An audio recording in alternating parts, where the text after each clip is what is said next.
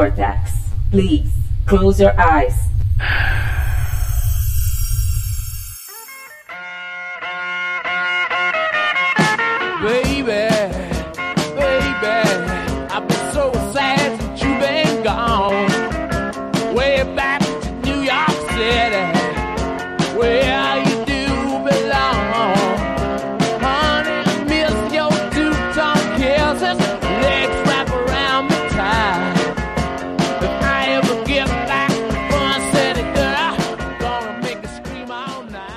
Bem-vindos a bordo. Está começando mais uma edição do Vortcast. Eu sou o Flávio Vieira. Estou aqui hoje com Mário Abad.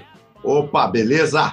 Tudo bem? E depois de um longo tempo também, Carlos Brito. Bem-vindo de volta, Carlos. Olá, comunistas. A gente tá com fama de comunista, né, cara? Você acredita, cara, que eu teve uma galera que veio me perguntar se eu tinha se eu tinha tido um problema com você, cara.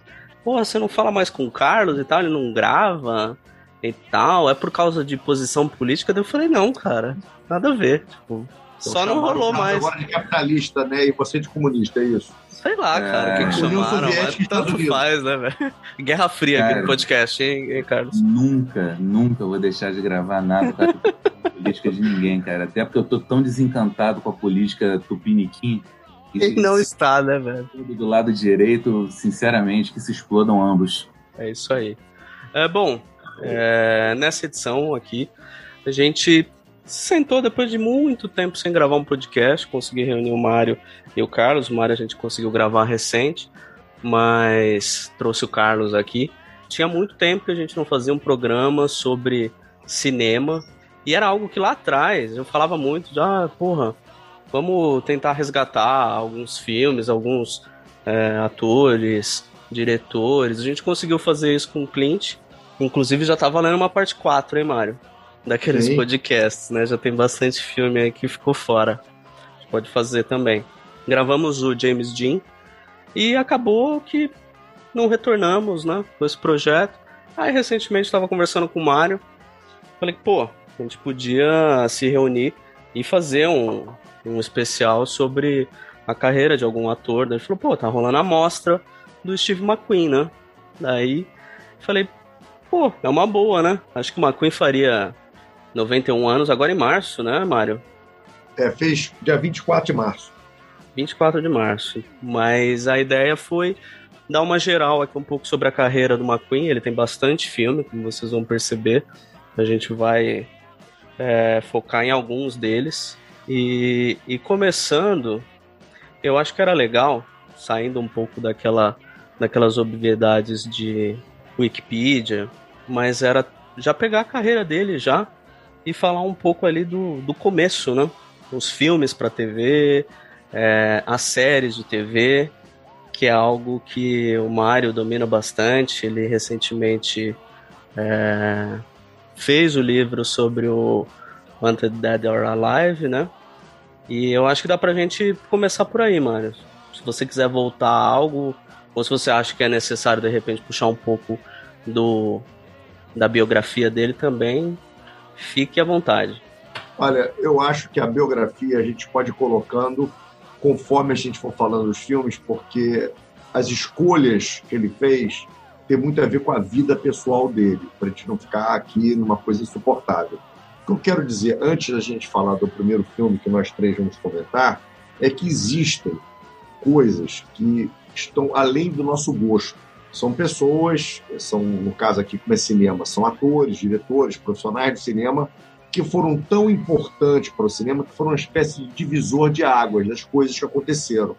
Mesmo que você não goste, não é nem é o melhor ator, não é o maior ator, mas existem é, pessoas que estavam na hora certa, no momento certo, e contribuíram para que entrassem para a história, mesmo não sendo, sendo tão populares quanto outros que vocês devem conhecer, mas mudaram alguma coisa. A gente pode citar o Marlon Brando, você pode odiar o Marlon Brando, achar que ele é sempre o mesmo cara, o mesmo filme, enfim.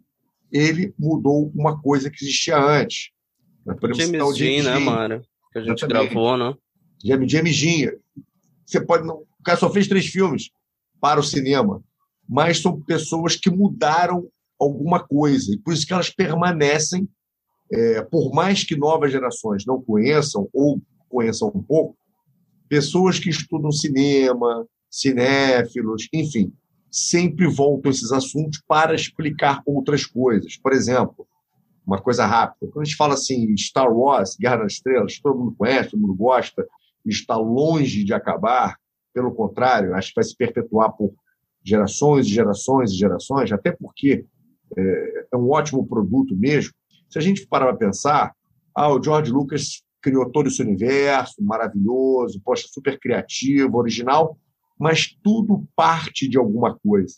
Então, se o John Ford tivesse feito aqueles filmes de faroeste, lá nos anos 30, 40, que influenciaram um diretor japonês chamado Akira Kurosawa, que pegou a estrutura dos westerns de John Ford e colocou nos filmes dele de samurai, não deixar de influenciar o George Lucas, que assistiu os filmes de samurai do Kurosawa. E se então, retroalimenta, coisa... né, cara? Exatamente. Então, uma, coisa vai levando, uma coisa vai levando a outra, é... né? Exatamente. Então, às vezes, isso não quer dizer que o George Lucas não tenha sido criativo, foi bastante criativo, mas ele buscou inspiração numa coisa que tinha buscado inspiração numa outra. Então, para você entender o fenômeno Star Wars todo, você tem que estudar a origem para entender isso. As pessoas que amam Tarantino têm que estudar a estrutura. Ah, Western Spaghetti, sim. Aí tem que estudar o Western americano para chegar no Western Spaghetti, para chegar no Tarantino. Enfim, os filmes de karatê, entre outras dezenas e centenas de influências que tem no cinema do Tarantino. Senão você não entende a essência total do Tarantino. Dito isso, o Steve McQueen não é nem o maior ator de todos os tempos, muito longe disso. Tem centenas de atores melhores tecnicamente que o Steve McQueen, mas ele é um divisor de águas. Em que, que ele usou de águas? Ele tinha uma técnica que ele, obviamente, estudou, estudou no Actor Studio, estudou o Metro Meissner, estudou com Stella Adler, enfim, todos aqueles métodos de interpretação que nós já comentamos aqui, o método Stanislavski, enfim. E pegou tudo isso e fez e criou uma coisa, que é o famoso não que não existisse, já existia, mas da maneira que ele fez foi única. Porque o, o Metro Meisner ele defende isso. You don't act, you react. Tipo assim, você não atua, você reage. Uhum. Você reage àquilo que o outro ator está falando. Você reage àquilo que a história está te conduzindo para o lugar que você está indo. Então você é muito mais um, um ator de reação do que de ação. Só que junto disso, que já existia, não é criação dele, ele estudou isso, ele também colocou o seguinte: eu vou falar o menos possível. Por quê? Porque eu acho que se eu posso mostrar, para que, que eu vou falar? Isso enlouquecia muitos roteiristas, né? Porque é, o cara escreve, pô, o cara tem um tesão ali, né? Pô, o texto do cara. Ele falava, aí ele pegava aqui, ó, só, até aqui, ó, cinco frases, eu não vou falar nenhuma delas, tá? Aí enlouquecia os diretores, aí ele mandava o outro ator falar, e ele reagia àquilo, enfim. E, e isso é então, é curioso, né, Mário? Porque geralmente o ator, é, você pensa que o cara vai querer ter longos textos ali para né? falar né? e tal, e na realidade parece que era uma, uma coisa muito mais preocupada com o todo do que não só a participação dele dentro do, de um filme, né? Sim.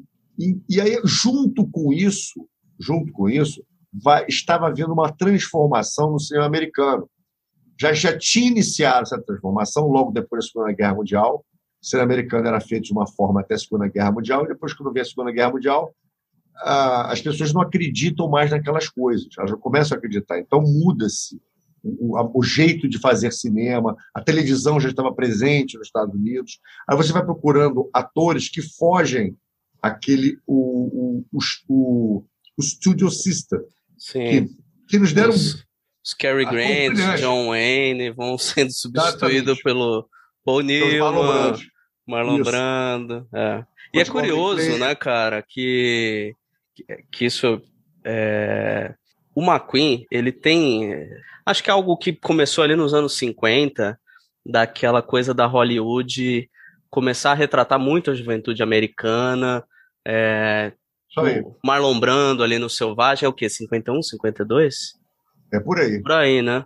é uma, aquela figura da juventude descontente, pós Segunda Guerra.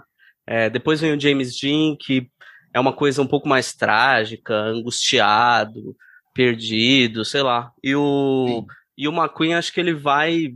Entra um pouco naquele lance do anti-herói, do. Cara, eu nem sei assim colocar muito em, em, em palavras, o, né?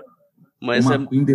o McQueen define a figura do anti-herói. Né? É. Né? Você tinha ali caras como o Bogart, por exemplo, que tinha um pouco dessas características e tal mas a consolidação da imagem do anti-herói, sobretudo no cinema americano, ele, é, ela vem com o McQueen, né? Aquele cara taciturno, que tem... Que poucas tem, palavras, durão. Né? Poucas né? palavras, um senso, um senso de, de, de justiça muito ambíguo. Sim. Quando você tem o, o personagem que vai fazer alguma coisa que não é necessariamente...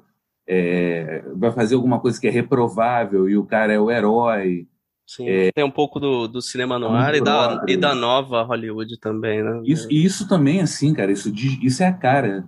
É, a, a, gente brincou que eu passei um, um, tempo afastado aqui do Vortex. É, nos últimos dois anos eu tive um bom pedaço da minha vida consumido aí por um MBA de Relações Internacionais. Então, isso tomou muito meu tempo e, assim, a gente acabou estudando muito História das Nações e não sei o que e tal. Cara, isso é, isso é a essência do americano, assim Uhum. Esse que é... Desse período específico, inclusive, né, cara? Você Exatamente, consegue... mas, mas se você pegar desde a fundação do país, assim, cara, é o cara que toma frente, ele pega, ele resolve. Eu não gosto muito do da, de, de, de, ser regulado, entendeu? E isso é a cara do americano. O Steve McQueen, ele meio que incorpora esse sentimento que está muito presente nos Estados Unidos, desde a fundação do país, assim, entendeu? É, essa figura do, do anti-herói, ela vai se consolidar com o McQueen né, no cinema americano. É, é. É, e tem muito disso que o, que o Mário colocou, né? Da, desse período, esses atores, a, a, questão da beleza, do, do Star System não ser um fator. Do contrário, sei lá, a gente não ia ter anos 70, ali, 60, filmes com Charles Bronson, Lee Marvin, com, é, com papéis principais, né? Viram é. uma coisa muito mais de estilo, de naturalidade, do que necessariamente aquela coisa da, da criação do, do mito da estrela ali no, da é, velha Hollywood, né? Se você, você para para pensar, Europa, por exemplo, na França, isso acontece com Jean-Paul Belmondo. É, é, mais, é mais ou menos parecido. E se você parar para pensar, assim, é, Olha o tamanho do John Wayne, olha o tamanho do Gary Cooper, olha o tamanho do Cary Grant, olha o tamanho do James Stewart e olha o tamanho do Dustin Hoffman. É, pois é, pois é. O pessoal vai patinando, nunca estaria no Star System. Uhum. Nunca. Mas aí não, essa mudança que tem, porque o Marlon Brando era um cara bonitão ainda tudo mais, sim, Nilma, pô, Nilma, aquela Pô, Nilma, pra caramba, né? tá mas depois dos anos 70 e desce ladeira total. tipo assim, cara, qualquer um pode ser é ator. Isso, cara. É isso. Se você Porra, tem Lee talento, Marvin, velho. Lee Marvin. É. Se você tem talento, cara, você vai fazer, você vai ganhar ali. Você não precisa é. mais ter que ser aquele cara louro, de olho azul, bonitão, de 1,90m. Não é isso. Isso é muito interessante. Obviamente, continua tendo atores assim, temos até hoje. O Brad Pitt é um cara bonitão, tudo mais. Mas há uma outra busca por uma outra coisa, uma outra ansiedade, né? E o Steve McQueen, ele, ele mesmo dizia isso, eu não me acho um cara bonito, ele nem se achava um cara bonito. Ele falava assim, ah, Steve McQueen e Paul Newman. Paul Newman é 20 vezes mais bonito que ele. Mas ele tinha um estilo e um tipo que ele moldou, já que você pediu para dar essa pequena biografia, nesse seriado chamado Procurado, Vivo ou Morto, que ele foi fazer seriado na televisão. E aí, cara, ele estudando, ele teve três temporadas para testar tudo aquilo que deu certo e aquilo que deu errado. E quando ele vai para o cinema, ele só leva, obviamente, as coisas que deram certo. Como andar, como a postura, como falar, a inflexão na voz, como se comportar. Ele testou muitas coisas. Esse seriado é ótimo você assistir, porque você vê uma pessoa testando coisas que depois, nos filmes, você não vai ver mais. Ele só coloca nos filmes aquilo que deu certo. Então, ele, e por que ele fez isso? né? Porque outros atores não fizeram, enfim. Porque o McQueen era muito competitivo. Ele era aquele cara no colégio, você fala, duvido, ele fazia. Ele tinha esse problema. E por que, que ele era muito competitivo? Devido à infância problemática que ele teve, mas muito. E os pais dele foi o seguinte: o pai transou com a mãe, teve ele e foi embora. Sumiu, Nem né? conheceu o filho, Uhum. não quis conhecer. A mulher estava grávida, ele já ficou amor. Aí ele nasceu, a mãe era uma alcoólatra que saía com tudo que era homem quando estava bêbado. E aí ele teve esses padrastos. De- deixa a mãe meio que também não abandona quem que acho que quem, Sim, quem cuida acho que é o tio avô dele Depois. alguma coisa assim né esse no É, fica no vai e volta, fica no É. vai e volta. E aí ele come- aí obviamente que ele cresce tomando surras de alguns padrastos, que não posso nem se chamar de padrastos, que eram assim, alguns relacionamentos mais longos que a Uhum. mãe dele tinha, dois meses, três meses. Aí ele passa a cometer delitos, é preso, é mandado para um reformatório. Quer dizer, é uma vida muito. Se a vida de James Dean foi complicada no Marlon Brando, a do Steve McQueen é a décima potência. Então, esse reformatório foi muito bom para ele, que ele ganhou uma certa disciplina. E depois disso ele vai e se alista né, na, na Marinha, no Exército, e vai também tem problemas ali também de, de, de aceitar uma autoridade, acaba dando baixa e tudo mais. É. E aí, quando ele volta para Nova York né, para tentar alguma coisa, ele vê o seguinte: ele era um cara que adorava mulher, era um conquistador inveterado, gostava mesmo do treco, entendeu? gostava do, jogo. do treco É, é, tem gente que não gosta, né? Tem gente que é assexuado, enfim. Ele gostava dele. Falou, Poxa, aí ele percebeu que sendo ator era mais fácil conseguir pegar meninas. Então ele resolveu ser ator para isso. A primeira coisa que ele pensou foi isso. É, é, Eu tô a é fim o de prag- transar. pragmatismo, pragmatismo total, assim, né? É. tá, tá, tá. Não, eu- acho até engraçado porque ele fala, pô, era pobre, não tinha grana, não tinha como pegar e falar assim, chamar uma menina para sair e pagar uma Coca-Cola para ela. Pô, então você é ator, porque estou ali no ator, vou ter aqueles testes, todo mundo beija na boca um do outro. Quer dizer, olha o pensamento do cara. Aí a gente vai ali, vamos beijando, aí pô, dali já tem um assunto e rola. Porque aí eu não preciso levar ela para sair, ali já, já, já tem um contato. Já estou tendo aula com ela ali durante uma hora, porra, bom, né? Já estão ali se esfregando, vamos embora. Então, ele começa assim. Aí ele desperta, ele vê, bem, eu posso ganhar dinheiro com isso também, né? Eu preciso ganhar dinheiro, né? Eu não vou, eu não vou conseguir estudar em Harvard, não vou entrar uma faculdade, não tenho a mínima condição. Não terminei nem meus estudos. Então, vou ser ator. Além das meninas, vou tentar ganhar dinheiro. Agora, para eu ganhar dinheiro com isso aqui, que eu já reparei, eu preciso ser muito bom. Se eu não for muito bom, eu não vou ser contratado para fazer peças de teatro na Off-Broadway, talvez fazer, ser chamado para Hollywood, porque aí é o sonho, né? Então, ele começa a estudar loucamente interpretação, conhece, conhece a Nelly Adams, que é a primeira mulher dele. Inclusive, a, a Nelly já era, Nelly, né, já era uma atriz com certo, não, não é famosa, mas com um certo destaque ali em Nova York, porque ela trabalhava em musicais, dançava, cantava. Então, o empresário dela deu, inclusive, esse conselho, está em docu- vários documentários. Por favor, não se junte esse sujeito, esse sujeito é Tem saber. mesmo, cara. Eu vi um documentário recente e os caras falavam isso mesmo. É, O cara era meio tóxico, sai, sai de perto, velho. É, esse cara quer tomar só tua grana. Ele quer ter boa vida, quer uma mulher para pagar as contas e cuidar dele, é o que ele quer.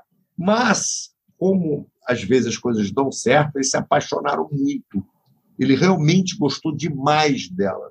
Demais. Tanto que, apesar de ter se separado depois, a gente vai comentar isso aqui, e ter casado duas vezes com outras duas mulheres, ele manteve o relacionamento igualzinho com ela, a ponto de, já separado, ela ler os roteiros com ele que ele poderia ou não aceitar fazer um filme. E ela opinou na carreira dele até o final. E, inclusive, antes dele ir para o México para tentar fazer a cirurgia, para curar do câncer, teve com ela, ela visitou ele e, e ela, ele, inclusive, ligou para ela no, um dia antes da, antes da cirurgia. Então, o relacionamento deles era muito forte. Então, por mais que o começo tenha sido esquisito, eles se amaram profundamente. E aí, Eles, mantêm uma boa relação, né? Ela é, não, não e, e ela fala sempre isso dele, e ele fala também nas entrevistas. Ela era o, o, o norte ali, ela era a estrutura né, da família dele, enfim.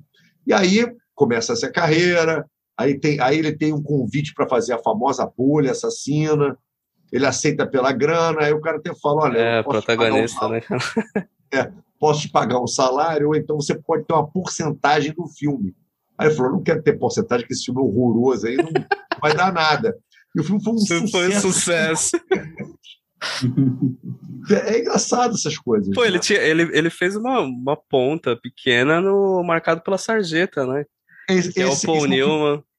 esse é um filme marcante para ele pelo seguinte: tudo que ele queria, ele quando vai para o set de filmagem, ele vê o Paul Newman tendo, sendo paparicado, é o astro, está tendo um, um salário exorbitante. Só que ele não se lembrou no seguinte: quem ia fazer esse filme da Sarjeta era o James Dean. Só que com a morte do James Dean, muitos papéis que o James Dean estava assinado foi o Paul Newman que fez. Porque o Paul Newman, por exemplo, quando começou a carreira, ele James Dean fizeram um teste para ver quem ia fazer Vidas Amargas. Uhum. E Newman perdeu no teste. O Elia Kazan escolheu o James Dean. Então o James Dean também era uma pedra do sapato do Paul Newman. Tipo assim, pô, ainda bem que esse cara morreu, agora chegou minha vez, né? Aham. E aí ele começou a pegar os papéis do cara. Sim, sim. E aí o McQueen entra no set de filmagem, vê aquele cara sendo paparicado por todo mundo, pelo diretor, pelo roteirista, não sei o Paul Newman estava na escala de sucesso, mas não era o Paul Newman, mas já era alguma coisa. Ele falou, pô, eu quero ser aquilo ali. E é um baita filme, uma- né, cara? E é- É. Ele tem umas boas cenas, né, cara? Ele é, é um dos caras da gangue ali do, do Paul Newman. E ele não é, ele não é nem creditado no filme, É. se você viu. Pois é. Eu ver. Então ele botou na cabeça dele: eu só vou ter sucesso, eu só vou ter atingido o sucesso se eu fosse sujeito. Ele botou isso na cabeça dele, isso perseguiu ele a vida inteira, que a gente vai comentar isso no outro filme.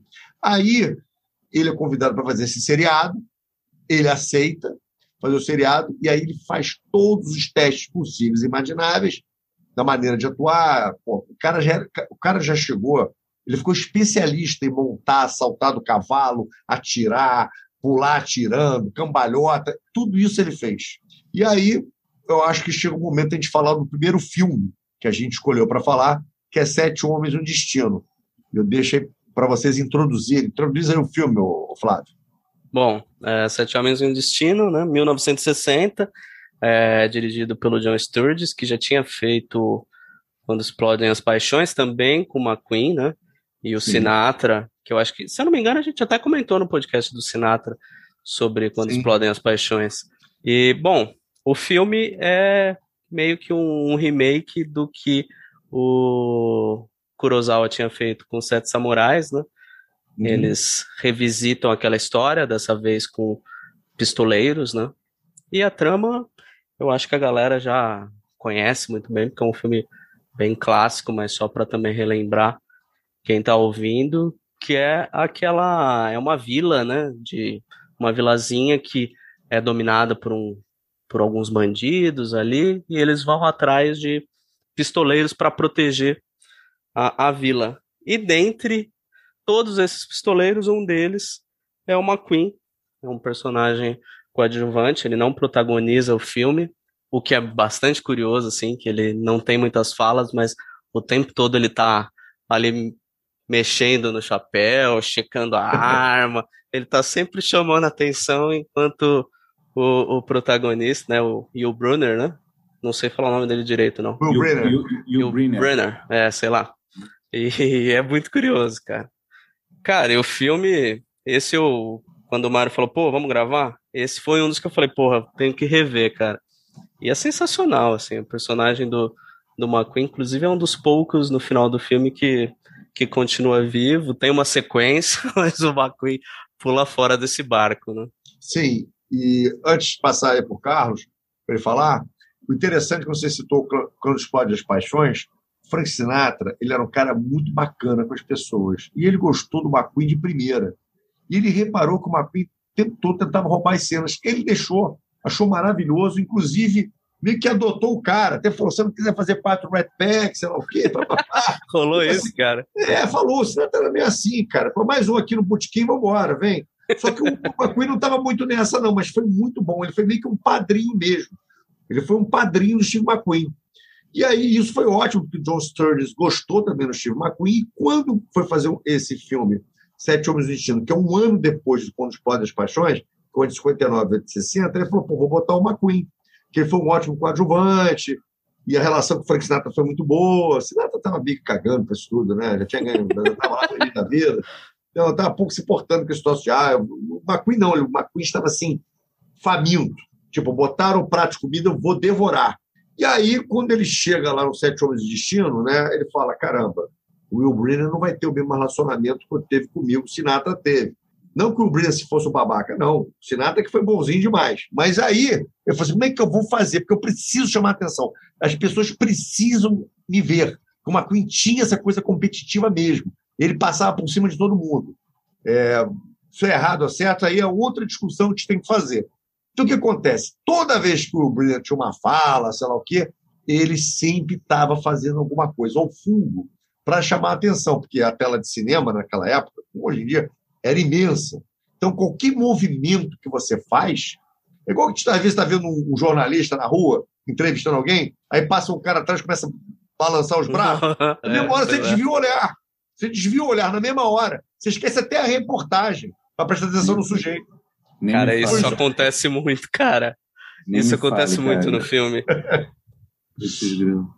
é impressionante. E é uma coisa direto, enlouquecendo o Will Brenner. E o John Sturges, né, que era um cara meio, meio muito bom, maravilhoso, mas achou engraçado aquilo e permitiu, entendeu? Até porque isso foi bom pro filme dele também, né? E, e houve uma relação muito de amizade. Esse, esse outro filme que o John Sturges fez, com ele, O Sétimo Destino, acaba é, sedimentando uma amizade que tinha começado em Quando os Podes Paixões. Eles viram amigos mesmo. E o filme foi um sucesso. E é interessante esse filme, eu queria deixar essa questão aqui, que ele é de 60, né? Isso. Ele, para mim, ele não é, tá? Olha o que eu vou falar, não é. Mas, para mim, ele é quase que o início daquilo que vai ser o Western Spaghetti. Para para pensar no seguinte. Lembra do filme lá do Clint Eastwood com o Sérgio Leone, por, por um punhado de dólares? Nós temos uma música marcante. Cara, e nós é, temos... só é. pra galera lembrar, é, bom, isso não vai ser uma referência boa, porque não tem nem mais comercial de cigarro, né, é. Mas era a musiquinha do Malboro, que tocava... É, exatamente. Loucamente, né? Se você, foi, se você teve infância nos anos 80, 90, você conhece você, essa música. Você sabe do que, do que estamos falando, né? A trilha sonora é clássica, cara. É, Venha para As variações ali do tema, porra, como também a gente não esquece a música do Ennio Morricone. Sim, Exato. sim. E aí você tem pistoleiros que são meio que bandidos, que é mais ou menos o personagem do Clint Eastwood. Então, para mim, já é o início daquela mudança dos westerns do John Ford, entendeu? Agora, não pode nunca dizer que Sete Homens de Destino foi o início do Western Spaghetti, nada disso, mas mostra uma mudança. O Western Spaghetti vai pegar isso e fazer de outra forma. Mas, para mim, é, é, tipo assim, é o prenúncio, o anúncio que algo está vindo. Porque é, nós temos uma música marcante, os heróis são completamente anti-heróis, são pistoleiros. Sim, sim, eles estão ali pelo, pela grana, um Exatamente. deles tem medo, o cara tá cheio de receios de voltar a atirar, tanto que ele fica escondido. É, o outro tem um ali que fica o tempo todo questionando, pô, mas e a grana mesmo? Não é só por isso aqui não, né? Tem alguma coisa escondida, e o cara morre assim, né? É curioso isso mesmo. O que é, não essa, era essa, algo comum, né? Essa ambiguidade moral que é uma das coisas mais interessantes desse filme e que é, abriu o caminho para que ajudou, né, a abrir o caminho. Já tinha antes, mas esse filme ajudou o uh, Sete Homens e um Destino ajudou a abrir o caminho de filmes com personagens principais com essa imensa ambiguidade moral. Ninguém ali é bonzinho, Ninguém ali está apenas por motivos é, puros e bondosos, assim. Isso aí dá uma profundidade aos personagens, assim, que os personagens ganham uma profundidade justamente por causa dessa ambiguidade moral que eles têm. Né? Não, e é curioso, porque mesmo, é, sei lá, o McQueen, é, o personagem do Will Brenner, é, tem todo aquele lance de eles estão ali, mas não é só pela grana. É, eles parecem que querem realmente ajudar, tanto que são dos primeiros que se juntam, mas tem uma discussão moral o tempo inteiro ali envolvendo esses personagens, que são os que ficam vivos, eles têm a oportunidade de deixar de ser pistoleiros, mas eles falam que já não conseguem mais, né? Já, eles já estão há muito tempo nessa vida, eles não conseguem deixar o que, o que fizeram. Tanto que o, o outro, o mais novo, acho que é o Chico, né? Não lembro quem que é o ator, é o único que fica, né? E eles falam, têm alguns diálogos dessa natureza. Era um assim. ator alemão, que é aquela velha história, né? começou a fazer sucesso no seu país, Hollywood logo levou ele para lá. Era um ator alemão, que Ah, foi. tá. Esqueci até o nome dele, mas um grande ator, fez bons filmes. E vou te falar uma coisa é, que, que é bem interessante nessa história toda aí. Essa. Porque o Western Spaghetti não é só essa coisa da ambiguidade, do cara ser pistoleiro. Não. Existe uma linguagem cinematográfica criada pelo Leone, que ao, mesmo tempo ele alterna na mesma sequência a grande angular com close-up o tempo todo. Uhum. Então, para as pessoas não acharem, tipo assim, o S Spaghetti, para ficar bem claro aqui, tem alguma, alguns elementos desse filme do Sete Homens de Destino e outros elevado à décima potência para criar aquele exagero, era proposital aquele exagero, que os caras suados, sei lá o quê, mas também tinha uma linguagem cinematográfica de câmera. Ah, sim. Não era só o plano americano, não tinha nem plano americano, era o tempo todo, grande, angular e close-up o tempo todo. Essa alternância. É, por que, que ele fazia essa alternância? Para mostrar a posição do homem naquele ambiente, né? Então, havia uma outra ideia por trás. Então, pelo amor de Deus, eu nunca disse, nunca direi que Sete Homens de Destino é o começo do Western Spaghetti ou é um filme de Western Spaghetti. Não é. Mas você vê que esse filme ajudou a isso, como o filme de John Ford também, ajudou a ser o que ser, vai ser criado na Itália depois. É, Olharam com carinho pra ele, né? Exatamente. A, a fotografia ajuda a estabelecer aquele ambiente como um ambiente hostil, né, cara? Muito Sim, hostil. sim. E os personagens estão inseridos ali dentro daquele contexto hostil. Tem dois fatores aí que são importantes na produção. Assim, o Will Brynner era louco para fazer uma adaptação de Sete Samurais? Sete Samurais, era fanático para fazer uma adaptação de Sete Samurais. É ele que vai se aproximar do, do Sturges, né, do John Sturges, para propor. E tem outro cara também no elenco, que é o James Coburn, que era absolutamente fanático dos Sete Samurais, assim, via em, via em sequência e, e disse logo de cara, imediatamente, que ele queria fazer o filme, que ele era apaixonado pelos Sete Samurais. O cara É. mergulhou assim, na ideia logo de cara. É, e que acaba trabalhando com, com o McQueen em outros filmes, né, cara? Com James Uhum. Coburn. Uhum, sim. É, o Inferno para Heróis eles trabalham logo depois, 62. Sim, sim. Sim, Fugindo do Inferno também, né? Fugindo do 63. Que a gente vai falar logo depois desse. Sim. Não, mas até é legal que, que a gente tá em 60, né? Sim. E Fugindo do Inferno é 63. E- Ele chegou a. Só passando rapidamente também para ficar registrado. Ele fez um filme com Don Siegel que eu acho um filmaço, que é o Inferno é para os Heróis. Sim. Que, aliás, a gente podia fazer qualquer hora dessas um, um podcast sobre o Siegel, hein? Do Don Siegel. É, cara. Pois é. Mas é, você quer puxar o próximo, Mário? É, o Fugindo do Inferno é uma história baseada em, em fatos, né? Obviamente que romanceada, que o próprio John Sturges vai dirigir. E o interessante desses filmes, que hoje em dia é muito mais difícil, é, até por questão de orçamento, é que eles iam para os lugares filmar. E mesmo que não fosse exatamente aquele lugar, num outro país. Tipo assim, aquela loucura que foi o Apocalipse Now, sabe o quê? As pessoas faziam isso naquela época. Hoje em dia é mais CGI, o cara dá um jeito, vai lá, faz meia dúzia de cena, depois faz tudo em estúdio, que não tem mais. Mas nessa época os caras iam mesmo para os lugares. Então, no Fugindo do Inferno, o John Sturges, obviamente, quis contar essa história, fez um outro elenco estelar, convida de novo o próprio Charles Bronson, que trabalha no Sete Homens de Destino, o James Corbell, e também o próprio Steve McQueen, para participar do Inferno, só que eles não seriam os principais. Ia ser um filme que todo mundo ia meio que ser um pouco protagonista em algum momento. Tinha o James Garner, que estava super bem lançado na época, era um galã. Tinha o Richard é, é, Attenborough, que nós conhecemos ele lá do Parque de Dinossauros, enfim. Então o John Sturges chamou essa galera toda. Quando o McQueen leu ah, o roteiro, ele falou: Cara, esse roteiro aí não dá para mim, não, porque eu vou ser muito coadjuvante. Eu preciso fazer coisas para aparecer, só que vai ser meio complicado. No Sete Homens de Destino deu para fazer, mas esse não dá, porque é muita gente no campo de concentração. Tem ali uns 30 atores famosos, então não dá para fazer isso. Então, muitas das coisas que a, a gente assiste no Fugindo do Inferno foram exigidas e criadas pela equipe McQueen. Que tipo assim, olha, lance da bola, bolinha de beisebol com a luva, isso não tinha. Ele botou. Porque para pra pensar. E a cara qual, dele, isso, né, cara? Qual é o campo de concentração nazista que vai deixar o cara ficar com uma luva de beisebol jogando bolinha? Sim. Não existe. Mas não tem a menor chance. pois é. Então, e o John Stones embarcava. O John Stones é aquele cara meio bonachão, gente boa, achava engraçado e ia. E uma outra coisa também, a sequência de moto também não tinha no roteiro. O Steve McQueen, cara, é minha chance de brilhar. O McQueen já adorava moto, já adorava carro, já corria, já fazia isso tudo. Inclusive, os estúdios proibiam quando ele estava filmando. Tinha lá a cláusula no contrato, ele corria escondido, fazia as coisas escondidas.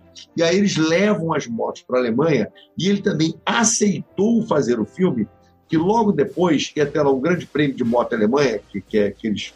Não é tipo motocross, coisa não. É, é um, um, que eles fazem, que é meio que um enduro no campo, sei lá o quê, que ele se interessou. Tanto que ele fica lá para fazer isso. Então, foi dois motivos. Ó, eu vou estar lá, vou estar filmando e vou poder correr qualquer hora para acabar o filme. Aí eles levam essas Triumphs para poder fazer o salto, que também é uma outra loucura, porque se você está na Alemanha nazista, seria uma BMW, não seria nunca uma moto Triumph. Aí eles pegam, exatamente, eles que é inglesa, né? Que é inglesa, né? Exatamente, eles maqueiam a moto, maqueiam aquilo tudo para fazer o salto. E aí o John Stones achou tudo maneiro, legal. O McQueen faz várias correrias com aquela. Treinou exaustivamente durante três semanas o salto, dando com tábuas de madeira, sei lá o que. Ele deu várias vezes aquele salto, mas o estúdio proibiu. Não deixou, né? Ficou louco, né, com isso. Cara, Ficou teve, louco. uma- teve um negócio, eh, teve uma questão de seguro, cara. Sim, sim. Exatamente. Fica maluco com isso, cara. Você vê. Imagina se o Steve McQueen morre, vai falir o estúdio, entendeu? Você quebra as pernas, fica inutilizado, qualquer coisa, né? Aí eles levam o Bud Ikens, que era muito amigo do McQueen, que era piloto de moto e meio dublê. E, o- e quem faz o salto é o Bud Ikens. Isso deixou o McQueen furioso, porque ele ficou muito associado a esse salto, né? Como ele já corria e vazou essa coisa de treinar o salto, pô, pô, todo mundo, é o é o é o McQueen. Não era o McQueen, era o Ikens. Aí, toda vez que ele tinha que dar uma entrevista, ele falava, não, foi o dublê, não fui eu. Isso deixou ele profundamente chateado. É, isso vai resultar em uma outra coisa que a gente vai falar depois no outro filme. Vocês querem acrescentar alguma coisa sobre Fugir do Inferno? Mas ele foi bem, ele foi bem honesto, né, Mário? Assim, em todas as entrevistas ele sempre Sim. dá crédito ao, ao Buddy Ikens, né? Ele Mas o cara era, Era era amigo dele, né? Ele era, eles eram amigos, né? Tem muito. É, tem Muito. isso. O McQueen tinha uma coisa, ele não gostava muito do jet set, ele não era muito um cara de ficar em festinha de Hollywood. Ele gostava mesmo dessa galera, os mecânicos de moto, pilotos. Esse- essa é a galera que ele saía. Ele não era um cara tipo assim, ah, vou chamar o meu amigo, sei lá, Paul Newman para jantar fora. Não, não era isso. Ele sempre gostava de andar com essa galera que não tinha nada a ver com Hollywood. Isso era muito legal por parte dele. Era mais fácil ele sair com, com um porteiro da casa dele do que sair com um grande astro de cinema. Ele era assim. Sabe por quê? Porque ele era muito desconfiado. Ele era um cara muito assim, desconfiado e competitivo. Mas o Fugir do Inferno foi isso. Foi, foi um sucesso que ele teria, que é a coisa que a gente mais fala na porra da cena da moto. Da moto. É, e ele, e ele, né, com aquela coisa da luva de beisebol, o quê, tudo, tudo virou marca. A gente não lembra, olha que tem muito ator bom nesse filme, mas não tem nenhuma marca de nenhum ator que a gente lembre desse filme. A gente só lembra do raio de Steve McQueen com a bolinha de beisebol e o salto de moto. É, mas é, cara. Eu vi esse filme tem muito tempo e não consegui rever, mas eu lembro que as cenas mais marcantes eram essa. E eu lembro que tinha a cena do, do Donald Pleasance, que era o cara do, do Halloween, né? O Sam Loomis lá. Sim, e sim. foi um- algo que meio que marcou. Eu falei, ah, é o mesmo cara. Quando eu vi, que é a cena dele, acho que ficando cego, né? Durante o, o filme, assim. Eu lembro dessas três cenas marcantes. Isso, essa cena assim marcante. Mas tem isso, né? O filme, talvez hoje em dia, tem essas coisas que soa estranho, né? Ele com a bolinha de beisebol lá. É, meio que é quase quem administra o campo ali são os próprios presos, né? Os nazistas É. são até bastante coniventes com tudo que tá acontecendo. É. Mas é um filmaço, cara. Né? Assim, três horas de duração e você assiste e não vê o tempo passar, assim, é muito legal e como ele divide a, a trama com esses personagens, você se importa com todos eles, o McQueen rouba a cena sempre que aparece, mas assim, você sente um peso em todas as histórias que estão sendo contadas ali. E aquela engenhosidade de como eles vão fazer aquela fuga, se, se vai fazer acontecer ou não. É muito legal, cara. O, o é baseado no filme, no, no livro do, do Paul Brickell, né? Que ele romanceia uma fuga realmente que aconteceu de, de prisioneiros da, da British Commonwealth, na, que é a comunidade britânica, na Inglaterra, Escócia, País de Gales, Austrália também. É, eles ficavam presos numa instalação chamada Stag Luft 3, que era o campo. Como, como eu sabia que a gente ia falar desse filme, e Segunda Guerra, uma paixão constante, assim, eu devo, fui dar uma pesquisada e era o campo, dar uma olhada nos livros aqui, era, era o campo de prisioneiros da Luftwaffe. Isso. Que é a, a Força Aérea da, da, Alemanha, né? a Força Aérea nazista, né? durante a, a Segunda Guerra Mundial. Só para ter uma noção, é claro, como a gente já falou, a gente está tratando de cinema, então é romanceado, né? tem toma liberdades tal, mas na fuga original, 65 prisioneiros que eram da, da British Commonwealth conseguem fugir do campo desse campo, né, de prisioneiros nazistas. 50 são recapturados e mortos assim imediatamente. É, executados mesmo, né? Cara, é, era, na, cara, era nazismo, cara. Não tinha sim, conversa. Sim. E, e, realmente essa coisa é verdade que o, o, Hitler, né, aquelas maluquices dele, queria dar um exemplo. Então, quando eles fizeram esse campo de prisioneiro, era para realmente inibir, para ser contra a fuga. Só que é uma uhum. burrice tremenda. vou botar os piores caras. Tudo no mesmo lugar, né, cara? No mesmo lugar. Isso realmente é verdade. E aí, quando teve a fuga, o Hitler ficou enlouquecido. Ele deu uma ordem: é para matar todos. Mas aí o pessoal do exército, não, cara, a gente não pode matar essas pessoas, porque tem né, as convenções, não, lá, não pode. Aí ele aceitou que fosse menos. Mas esse menos aí, tipo assim, foi o que o Carlos falou. A grande maioria foi realmente fuzilada uhum. e só três realmente escaparam. Três uhum. escaparam mesmo. Que uhum. mostra ali aquela coisa do Charles Bronson e do, do James Carbon foi mais ou menos por aí. Um encontrou a resistência e conseguiu fugir, o outro foi de barco, subindo pela Noruega, sei lá o que, arará. Isso aconteceu mesmo.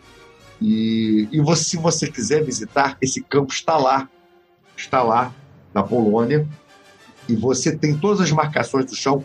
Tem a marcação, inclusive, tem um buraco, tem lá uma, uma placa. Este foi o buraco, tem o nome dos túneis, que eram três túneis. Dois foram descobertos e aí foram destruídos. Isso tudo que tem no filme tem, foi verídico e está lá. Se quiser fazer uma visita, eu visitei, é muito bacana. Tem ali. E o único, única foto assim desse filme que está lá nesse campo de visita é do Steve McQueen do lado do The Cooler, porque ele era o The Cooler King, porque Cooler era tipo a solitária. Então ele era o rei da solitária, que vai ajudar depois essa coisa do King of Cool, né? E está lá no campo de concentração uma foto do Steve McQueen, não está a foto do cara que era preso, mas do Steve McQueen, o caminho para, para a solitária, escrito Cooler King lá. Para tu ver, até os caras Caraca. do campo, campo original fizeram questão de fazer referência ao filme. É. Só para finalizar, assim, pelo menos da minha parte, é, essa questão histórica, na Segunda Guerra Mundial, até a Segunda Guerra Mundial, nem a Alemanha nem a União Soviética eram signatários da. não faziam parte da Liga das Nações e não eram signatários da Convenção de Genebra. Então os caras se sentiam assim absolutamente autorizados a fazer o que eles queriam com os prisioneiros de guerra deles, entendeu? Uhum. Era uma questão discricionária. Se, como o Mário falou, se alguém do exército falasse, ó, não mata todo mundo tal, mas eles não se viam tendo qualquer tipo de impedimento legal para fazer o que eles quisessem fazer com os prisioneiros de guerra. Ah, nós não somos, seguindo, não somos da Liga das Nações, né? a ONU não existia ainda. Não somos da Liga das Nações, nos retiramos da Liga das Nações. E não somos signatários da Convenção de Genebra. Então a gente faz o que a gente quiser com os prisioneiros. Entendeu? E isso vai resultar no seguinte: no julgamento de Nuremberg, isso. esse caso vai ser citado e tem gente uhum. que vai, ter, vai ser enforcado e um dos itens obviamente que eles foram focados por várias condenações de várias coisas erradas que eles fizeram. Mas um uhum. dos itens é esse aí do caso do fuzilamento desses dos soldados. É, só para aproveitar deixa também, que eu não sei quando eu vou ter oportunidade de falar isso de novo. Se eu não me engano, é no Fugindo do Inferno que tem a, a cena do, do Tarantino lá com, com o DiCaprio, né? Se imaginando, estrelando o filme, né? Sim. É, no, não era uma vez em Hollywood, né? Sim. Só para aproveitar a deixa também. Bom, a gente tava lá em 63, e aí tem vários filmes aqui que passaram. Você quer mencionar alguma coisa é, assim, só para dar um eu, destaque, Mari, algum alguns que passaram? Eu acho interessante o seguinte: ele tinha feito né, um filme de terror, ficção científica, que era a Bolha Assassina, que ele não gostava, ele odiava, fez os westerns e filmes de guerra. E aí ele parte, né, porque já ele era um cara que não conseguia, não queria se repetir muito, a fazer certos dramas, né? Dramas mesmo, pesados, como O Preço do Prazer, né? com a Natalie Wood, né? uma, uma, uma história interessante, uma, uma, menina que fica grávida e ele é o, o, possível pai. Aí vem o Gênio do Mal também de novo, do Robert Mulligan, faz dois filmes com ele bem interessantes, que também é sobre ele faz um músico que é preso. Aí ele parte para essa coisa do drama. Faz A Mesa do Diabo, que é um filme muito bom, do Norman J. Wilson, o primeiro trabalho dele com o Norman, depois vai trabalhar com ele de novo no outro filme com o Edgar Robson sobre um sobre jogo de pôquer e tudo mais. Aí volta a fazer um western com Nevada Smith, tudo mais, sei lá o quê. Então, ele estava, nesse momento, né, tentando fazer outros projetos que não ficasse só aquela coisa do anti-herói no filme de guerra ou no filme de western, com esses dramas que ele fez, Quanto Vale um Homem, O Preço do Prazer, O Gênio do Mal, é quase que seguido. Esses três filmes, um atrás do outro. 63, 63, 65. E aí ele faz a mesa do diabo, que também foge um pouco dessa coisa do, do, do western, do filme de guerra, mas já retomando essa coisa um pouco do anti-herói na mesa do diabo. Que aí vai desembocar no Canhoneiro de Antisser, que eu acho, de novo, foram para Tailândia filmar, ficaram seis meses lá filmando, foi uma loucura. O Steve McQueen ficou doente durante essa filmagem, ele ficou louco, eu vou dizer por quê, mas quer apresentar o filme O Canhoneiro, e o Canhoneiro a gente escolheu para falar, que foi a primeira e única indicação dele ao Oscar, e é dirigido pelo grande Robert Wise, né? Cara que tinha feito West Side Story, né? Sim, Acho que é, né? West Side Story é 61, né? West Side Story, Noviça Rebelde, posterior, mais tarde fez o primeiro longa do Star Trek. Sim. Ah, sim, é. Mas o, anos depois. O, ah, é, o Noviça Rebelde foi em 65, parou, foi antes, né?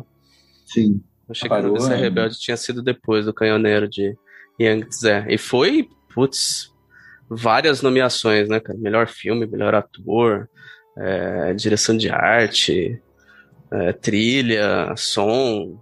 E, e passa um, um, período específico ali de, de, de uma turbulência política é, envolvendo a China, né? Acho que no, nos anos 20.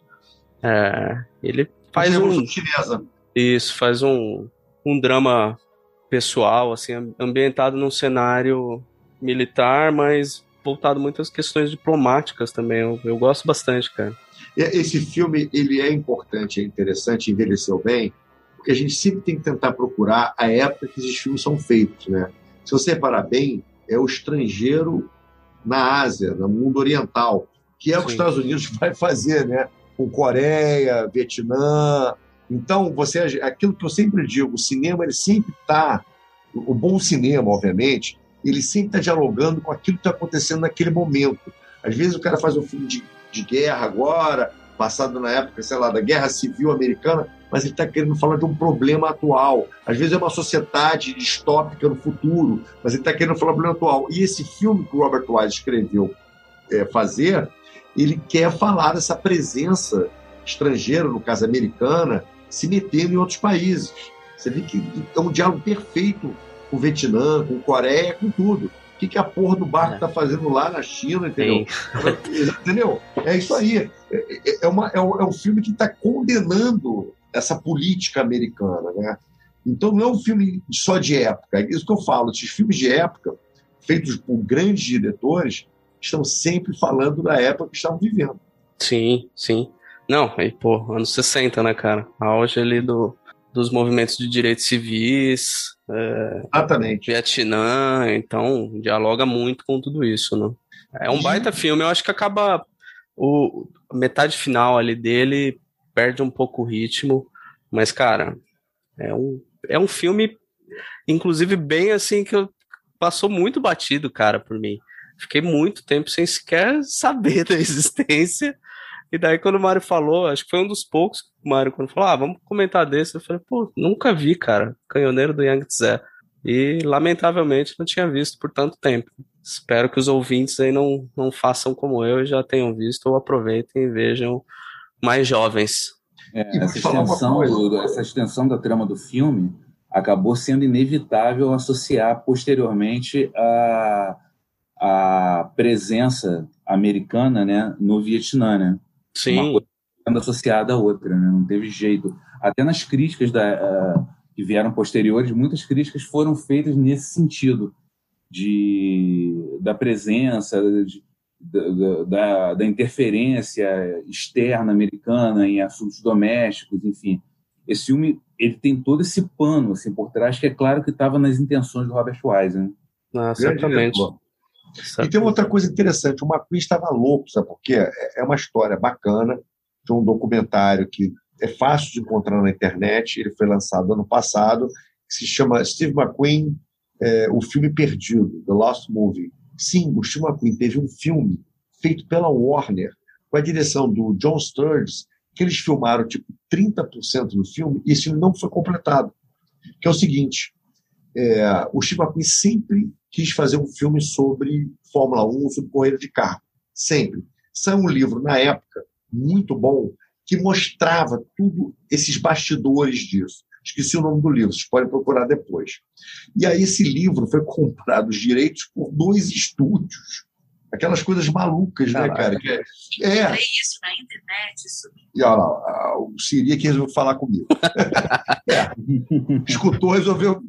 Tem na internet, começou a procurar. Mas, enfim, o que acontece? Os dois estúdios compraram o direito livre. Aquela loucura. Vai lançar um filme sobre isso. Aí sai dois filmes ao mesmo tempo, três filmes ao mesmo tempo. Já existia essa maluquice nessa época. Um dos estúdios é justamente a Warner, acho que o outro é a Fox. E aí o John Sturges, o outro, o outro diretor, o outro filme vai ser estrelado. Primeiro eles chamam o McQueen. Só que o McQueen fala: não, já estou compromissado a fazer esse filme com o, Jers, com o, John, com o John Sturges. Então, eles falam: nós precisamos é, encontrar um outro ator. E aí, qual é o filme? É o Grand Prix, que também é de 66, ah, e é o James Garner que vai fazer o papel que seria do McQueen. Dirigido pelo John Frankenheimer, os maiores diretores maravilhosos também. Então começou uma corrida contra o tempo, o John Frankenheimer filmando e o John Stones filmando também. O que, que eles foram fazer? Foram filmar o ciclo da Fórmula 1. Então tem duas equipes de filmagem nas primeiras corridas de Fórmula 1, porque a Fórmula 1 estava tendo a competição. Eles pediram autorização e a Fórmula 1 concedeu, obviamente pagando uma grana. E aí, é, em Monte Carlo, tinha equipe do Frankenheimer filmando e equipe do John Sturges. E nesse documentário mostra tudo isso. Mostra as cenas perdidas que foram feitas. E o McQueen não participa de nenhuma cena porque ele estava compromissado de ir para a Tailândia com o Robert Wise fazer o canhoneiro. E aí o Robert Wise, não, vamos embora fazer o canhoneiro, você volta em dois ou três meses. Só que deu milhões de problemas na Tailândia, ele ficou preso seis meses. E o John Sturges continuou filmando, filmando, filmando. Só que o Frankenheimer com o James Garner começou a adiantar mais, adiantar mais a Warner chegou a fazer o pôster do filme, lançou o pôster do filme, dizendo que um filme definitivo sobre Fórmula 1, sei lá o que era, será feito por John Sturges, com Steve McQueen, e nós vamos ganhar essa corrida, provocando, acho que a Fox. Só que chegou um momento que eles viram que a Fox ia acabar primeiro de fazer o filme. Estava muito mais adiantado. Nossa. A, a, é, a, esse documentário é muito bom. Vocês encontram na internet para baixar, assistam, que tem cenas da época, mostra o Frank Hammer dirigindo, mostra o Terence Stone dirigindo, mostra ninguém discutindo e mostra o Steve McQueen enlouquecido lá na porra da Tailândia, que não podia voltar. Quando finalmente estava quase acabando o filme dele, ele recebe um telegrama, isso mostra tudo no documentário, da Warner dizendo: o projeto está cancelado. Puta que pariu. O cara ficou Puxa. louco. Ficou louco. E aí, John Sturges, ó, infelizmente não vai rolar, Aí o Grand Prix é fica pronto e o Grand Prix concorre ao Oscar junto com o filme do Canhoneiro. Sim, sim. Quer dizer, vai enlouquecer mais ainda o Steve McQueen, entendeu? E o Grand Prix ganhou uma porção de Oscars, né? foi mais bem feliz né, na disputa, e o McQueen guardou essa frustração de não ter conseguido fazer o que ele queria. E é por isso que ele vai fazer depois das 24 horas de Le Mans. Tipo assim, o Grand Prix ficou pronto, né? Eu estou dando uma adiantada, né? Porque vamos falar de outros filmes no meio, mas só para não perder o assunto. Quando surge a oportunidade dele finalmente fazer um filme de Fórmula 1, ele falou assim: olha, vou fazer um filme sobre Le Mans, que eu vou fazer sobre Fórmula 1, porque Grand Prix já fez, e tudo aquilo que foi filmado, eu vou mostrar para esses caras como é que se filma. É por isso que 24 Horas Alemã é considerado o maior documentário de, de corrida, porque são as cenas. Nenhuma cena é falsa. Teve piloto que teve acidente, que perdeu a perna, piloto profissional, pela essa obsessão do McQueen de filmar a corrida da maneira que ela é, com a velocidade dos carros, com tudo aquilo, para ser diferente. Então, as cenas de 24 Horas Alemã, como cenas de carro, nunca foram igualados por nenhum outro diretor até hoje. Vai ser muito difícil, porque eles filmaram aqueles carros a 190 por hora, 230 por hora, de verdade. E, a, e o carro que, tinha a câmera também tinha que ir a 230 por hora. Isso é uma coisa de maluco. pois é. É uma coisa de louco, né? E o filme não tem um roteiro, demora-se quase 30 minutos para ter o primeiro diálogo. O Joe Sturges ia dirigir o filme. Quando ele viu que estava caminhando para essa obsessão, para essa loucura, que todo dia Pula que ele ia fora. falar, ele pulou fora. Ele falou- e a frase mais famosa dele que ele fala, essa é a frase que ele falou: I'm too old and too rich for this shit. Tipo assim. essa frase é ótima. É. Sim, sim. Ele fala assim: eu estou muito rico, né, muito velho para aguentar essa merda. E vai embora. E aí os estúdios tomam conta do filme, é, porque estava uma coisa de louco. Já tinham gastado fortunas e fortunas. E eles tinham, tipo assim, 30 horas, 40 horas só de filmagem de carros De carro. Não tinha uma história, não tinha nada. Não tem um roteiro, não tem uma história. E aí o Hollywood falou, cara, as pessoas querem ver uma história, não querem ver vocês correndo de carro. E o McQueen era- não abria mão disso. Aí eu fui tomado pelo estúdio. O, o Lee Katzin é o cara que é mandado para dirigir. E o McQueen fica muito decepcionado. Tem histórias maravilhosas sobre esse filme. Também tem um outro documentário muito bom que se chama é, The Man in Le Mans, que conta toda essa loucura. Isso que eu acho interessante na vida do Steve McQueen. Todo, já foram feitos, acho que oito ou nove documentários sobre o Steve McQueen. Você fala, caramba, como é que pode ter tanto documentário sobre esse sujeito? Cara, porque tem cada história que parece inacreditável, que rende um filme, essas histórias. São histórias muito loucas, como teve essa do, dessa história desse filme que eles tentaram fazer, que o não foi feito. E esse do Le Mans mostra que quando ele estava no meio das filmagens, ele pegou a atriz principal, saiu de carro, capotou com o carro, se arrebentaram todos, aí botaram a culpa no assistente dele. Cara, são muitas histórias que o McQueen era uma pessoa muito rebelde, muito riqueta na vida real. Então, por isso, esses documentários são muito bons, porque tem muito assunto para contar e é capaz de daqui a pouco descobrirem mais alguma coisa, mais alguma coisa sobre a vida dele. Então, o Canhoneiro foi meio que tipo assim: o, o, o McQueen disse que foram as piores experiências da vida dele. Não por causa do Robert Wise, nada disso. É porque o filme demorou muito tempo, teve milhões de problemas. Cara, eu não sei bem que o, o nosso amigo Francis Ford Coppola não aprendeu a lição. Eu ia falar história- isso. É. Eu ia falar isso, cara. É, Pô, pode falar. O Coppola nessa, nessa aula lá na, na. Acho que ele foi o CLA, né? Não, CLA, ele faltou. Porque devia. cara, é melhor não filmar lá na Ásia, porque isso vai dar merda, cara. Isso vai dar merda, sabe? E... Sim, furacões, tsunamis, é, é doença, é, água contaminada, mil coisas, cara. E aí o McQueen ficou doente mesmo, ficou lá, ficou acamado umas três semanas, entendeu? Uma desinteria brabíssima, entendeu? E, e, cara, é uma loucura. Então, essa maneira de fazer cinema não se faz mais. Raramente se faz, tipo assim, o 007, alguma coisa, mas não se faz mais porque é muito dispendioso, é muito dinheiro que se gasta. Os caras vão realmente com uma equipe de filmagem para lá, constrói todo um estudo e ficam lá filmando, cara. O McQueen, por exemplo, levou a família toda, levou a mulher e os dois filhos para isso? Então é uma loucura. Hoje em dia isso seria impossível. Então o Canhoneiro ele é importante porque tem todas essas histórias e é o único filme que ele foi indicado ao Oscar, né? E é uma atuação muito boa, maravilhosa. E te vê que é um cara que está fora do seu próprio ambiente ali. É, é muito bom isso, entendeu? E é um cara que questiona o tempo todo o personagem dele, o que, que eles estão fazendo ali. Isso que, isso que é interessante, né? Robert É, Wyatt no filme. Pois é, parece que tem muito da persona dele, né, cara? Do, do questionador ali no, no filme. É, bom, e daí, dois anos depois, veio Thomas Crown, né? Crown, magnífico, né? Sim. Que é aqui. Que depois até teve o, o remake de 99 com Pierce Brosnan, que a galera deve lembrar mais, infelizmente.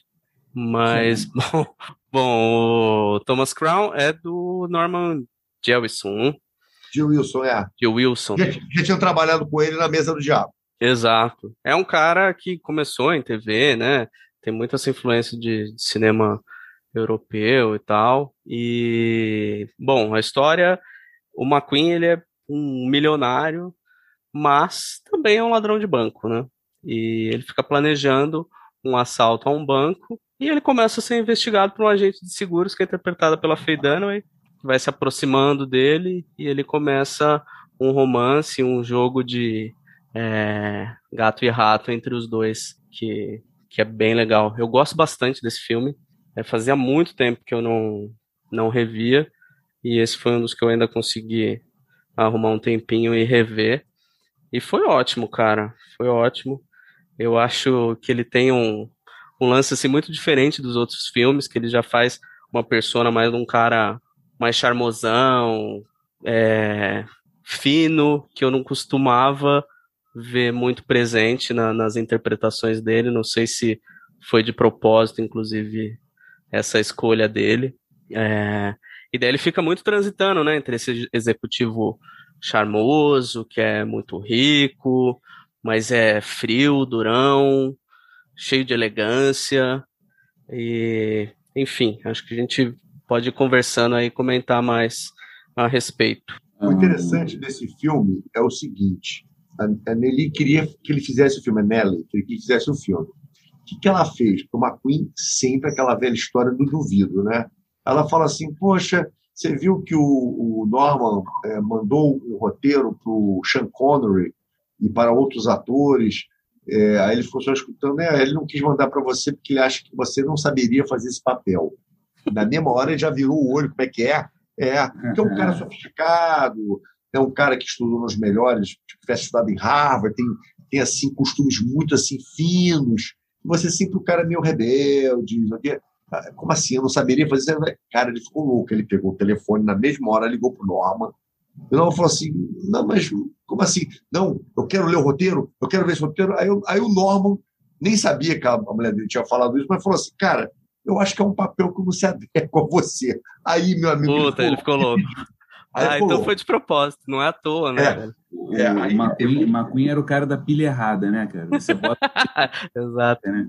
E aí ele pega o roteiro, lê e se prepara para esse papel. E aí realmente é nesse ponto que eu acho interessante. É, ele nunca vai ser um Marlon Brando, nunca vai ser um Al Pacino, nunca vai ser um Robert De Niro, mas é impressionante como é que nesse filme ele mostra uma outra faceta que ele não tinha mostrado ainda. Sim, eu posso ser o cara sofisticado, que estudei nos melhores colégios, que eu estudei em Princeton, eu estudei em Harvard, que eu tenho hábitos sofisticados, eu- tipo assim, eu tenho berço Uhum, é diferente, entendeu? sim. Eu- e, e ele consegue passar isso com muita credibilidade, muita credibilidade. E para variar, tem sequência de carro que não pode faltar nunca, né?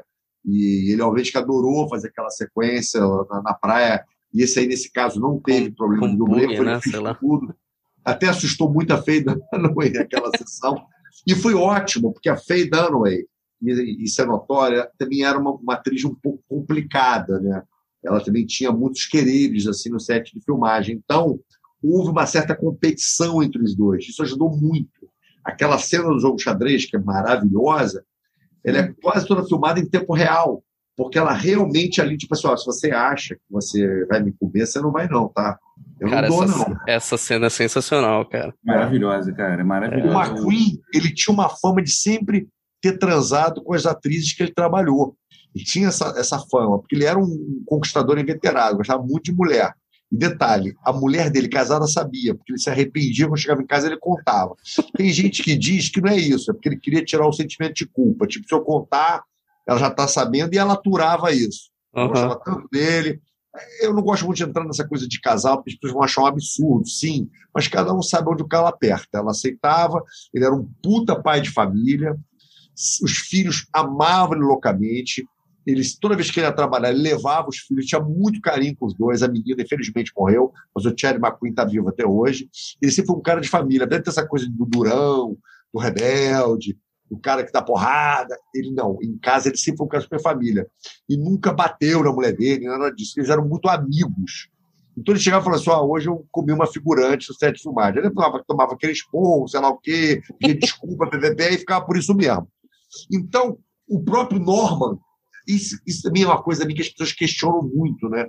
Sobre esse comportamento antiético dos diretores americanos nos anos 50, 60, 70. Elia Kazan fazia isso, o próprio Bernardo Bertolucci, né? Na, na cena lá do, do Último Tango em Paris. Tango Paris. É, o Norman também deu uma pimentada. Olha, o McQueen, você não vai comer essa mulher, não, tá? Essa mulher não vai te dar. Aí ele ficou mais louco ainda, né? Eu acho que ele não comeu. E é horrível falar comer, né? mas eu estou tentando falar nas palavras dos anos 70, né? estamos falando sobre um, cara dessa época. Eu não queria falar fazer sexo, seria politicamente correto. Falar assim, eu prefiro usar expressões da época, já que estamos falando de um cara que, que é muito particular àquela época. Então, aquela cena toda é maravilhosa por causa disso, que realmente há ali um confronto entre duas pessoas de personalidade muito forte. E quem acha é isso que eu acho interessante também. Que esses filmes são machistas, eles não são, não. Porque o final dele, eu posso dizer, isso não é spoiler, porque é um filme de 68, pelo amor de Deus. Todo mundo torce, porque quando ele vai fazer o último assalto, ele conta para ela exatamente o que ele vai fazer. E diz para ela: você tem duas opções, já que nós se amamos tanto, estamos tanto um do outro, você pode escolher a fugir comigo a gente vai viver maravilhosamente em qualquer país do mundo, eu já tenho muita grana, vou ter mais ainda, e vamos ser felizes para sempre. Ou você pode ser ética, a sua profissão, e me prender. Você tem essas duas opções. E todo mundo acha, todo mundo torce que ela vai. Pô, quem vai dispensar? Ela vai fugir com uma cunha, óbvio. Dinheiro, cara, pô, todo sofisticado, bonitão, maravilhoso. E não. Ela não faz isso ela fica completamente ética a profissão dela, ela não sucumbe a essa tentação e ela é muito mulher na escolha dela. Em que, obviamente, então você dizer que não tinha feminismo sempre não. existiu personagens fortes. E a, a, personagem dela é forte, cara. Ela quer ficar Sim. com um cara, o policial que é amigo dela fala, pô, mas e aí? Ela falou, mano, vida é minha, eu sou livre, eu faço o que eu quiser e tal. Não tem essa essa questão meio moralista de nossa, mas você vai ficar com o cara e tal. Né? De fato, não existe. E, o e a escolha esse, dela. É a escolha dela, cara. É, é, impressionante, porque todo mundo sai puto do cinema. Porra, Pô, o final é, é, melancólico pra caraca. Uhum. Que é bem diferente da versão nova, né? Sim, sim, água com açúcar, total. Aquilo ali é. Então, tu vê a versão nova. Comédia romântica. Mais, mais feminista, não um filme de 68. E aí é interessante, olha o ano emblemático, 68, né? 68. Uhum, nada, né? Sim, sim. Pois é. Então, eu, eu acho um filme muito bom, maravilhoso. E a gente já tinha personagens. Assim, cara, a Catherine Rapano só fez mulheres fortes. Bette Davis só fez mulheres fortes. John Crawford só fez mulheres fortes. Greta Garbo só fez mulheres fortes. Então, dizer que isso não existia antes é uma cascata. Sempre existiu. Sempre existiu a Marilyn e existiu a Greta Garbo. Sempre existiu. Sim. É, é, é, há esse discurso hoje em dia, mas, é, obviamente, que temos que ter. A sociedade é machista, não estou falando ao contrário, pelo amor de Deus. Não estou nunca dizendo isso. Mas no cinema, nós tínhamos atrizes fortes que faziam o que queriam fazer e que botavam. batia na mesa e falavam: olha, vai ser assim. E eu acho interessante que a Faye Dunaway, inclusive, deve ter aceitado o projeto por causa disso ó, eu não vou sucumbir, eu não vou ficar com esse cara bonitinho, lourinho, de olho azul. Eu vou fazer aquilo que eu acho que é o certo. E por isso que eu gosto muito do final desse filme. É, e, e, cara, a, cena que vocês mencionaram aí do, do jogo de xadrez, cara, quem domina a situação é ela, né? O indefeso Sim. ali é o McQueen, né? Ele é o tempo Sim. todo suando, Sim. cada vez os closes vão fechando mais, ele se vendo mais preso, até que ele, tipo, tá bom, aqui eu não vou ganhar, e daí ele. Eu vou ter que ganhar de outra aproxima. forma. Né? Exato, exato. Aí tem cara. a parte machista, que eu, que eu acho importante, muito importante, porque as pessoas acham que você vai acabar o machismo não mostrando mais. ou vai acabar o racismo não mostrando mais. Vamos acabar com a homofobia. Não, pelo contrário, você tem que botar o dedo na ferida para que as pessoas vejam e mudem.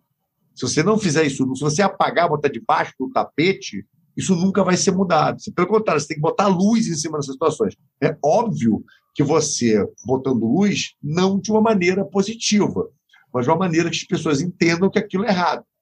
E a gente entende nessa cena que é errado. Cara, você está perdendo e vai perder, então você vai usar agora a força meio que física para conseguir uma vitória, que você não vai conseguir. Você só vai ficar com essa mulher porque ela está Ela permitindo. quer, exato. Exatamente. Exato, ela domina. Tanto que ela, no final, esnoba ele. Ela não fica com ele. Sim, faz Os ouvintes, os ouvintes entendem o que é um filme que passa a mensagem sem ser panfletário. Você passa a ideia, você passa o conceito, você passa a mensagem sobre tudo isso aí que o Mário, que o, que o Flávio estão falando, sem ser panfletário, entendeu? Perfeito. Você não Exatamente. precisa ser panfletário para passar a ideia. Aliás, você não deve ser panfletário. Eu tenho duas coisas que eu tenho que muito que citar nesse filme, assim, que a gente não pode deixar de falar. Uma é uma perfeição chamada The Windmills of Your Mind, Sim, parabéns. Sim, que é o sim.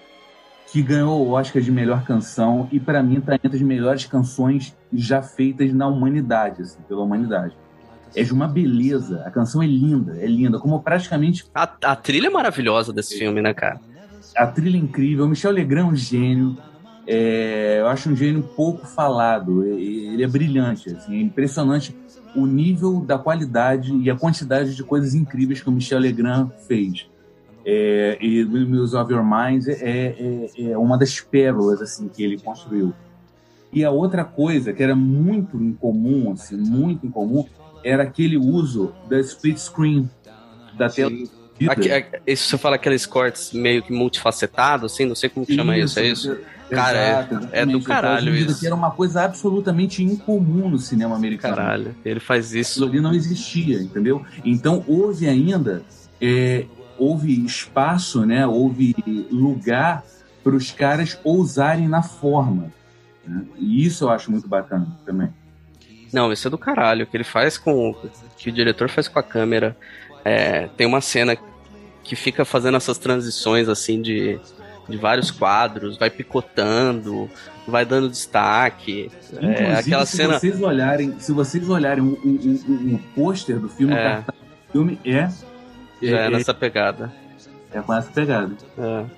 Ele faz. Ele, nossa, cara, tem, tem várias coisinhas ali que ele vai colocando que é muito gostoso de assistir. velho. Ah, os caras jogam a dinamite, ele vai acompanhando a dinamite com a câmera, assim.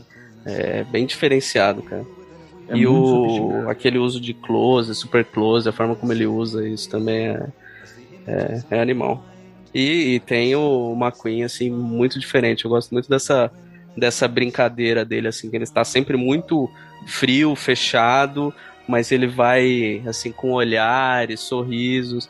Quando ele está tratando das questões envolvendo a empresa dele, ele está sempre muito fechado. Quando é voltado para o crime, ele já tá sorrindo, você, você sente a excitação no que realmente o cara tem prazer, né? É muito legal ver, ver isso na, na interpretação dele, com detalhezinhos, né? É, e aí, esse filme foi lançado em 68, foi um sucesso estrondoso, né? E no mesmo ano o cara me faz Bullet, né? Aí não tem jeito, cara. Não tem jeito. É. Aí Pois é. o ator mais bem pago do mundo e se tornou também o ator mais sexy do mundo. Essas maluquices, né? Os Estados Unidos gostam de eleger e tudo mais, e o cara surfou na onda, né? Vamos falar de Bullet, então. Vamos. Bom, é isso que o Mário falou mesmo, ano 68. E o protótipo do, do policial rebelde, né? Meio que insubordinado, que eu acho que tinha tudo a ver também com a época, né? Daquela coisa de se voltar contra as autoridades. Só o sistema, né? contra o sistema. É, mas só dando uma sinopse rapidinha. É, o Bullet, que é o personagem, né? Frank Bullet, ele é um detetive, ele e outros dois policiais são escalados para acompanhar uma testemunha por 24 horas até o depoimento dela no tribunal, né?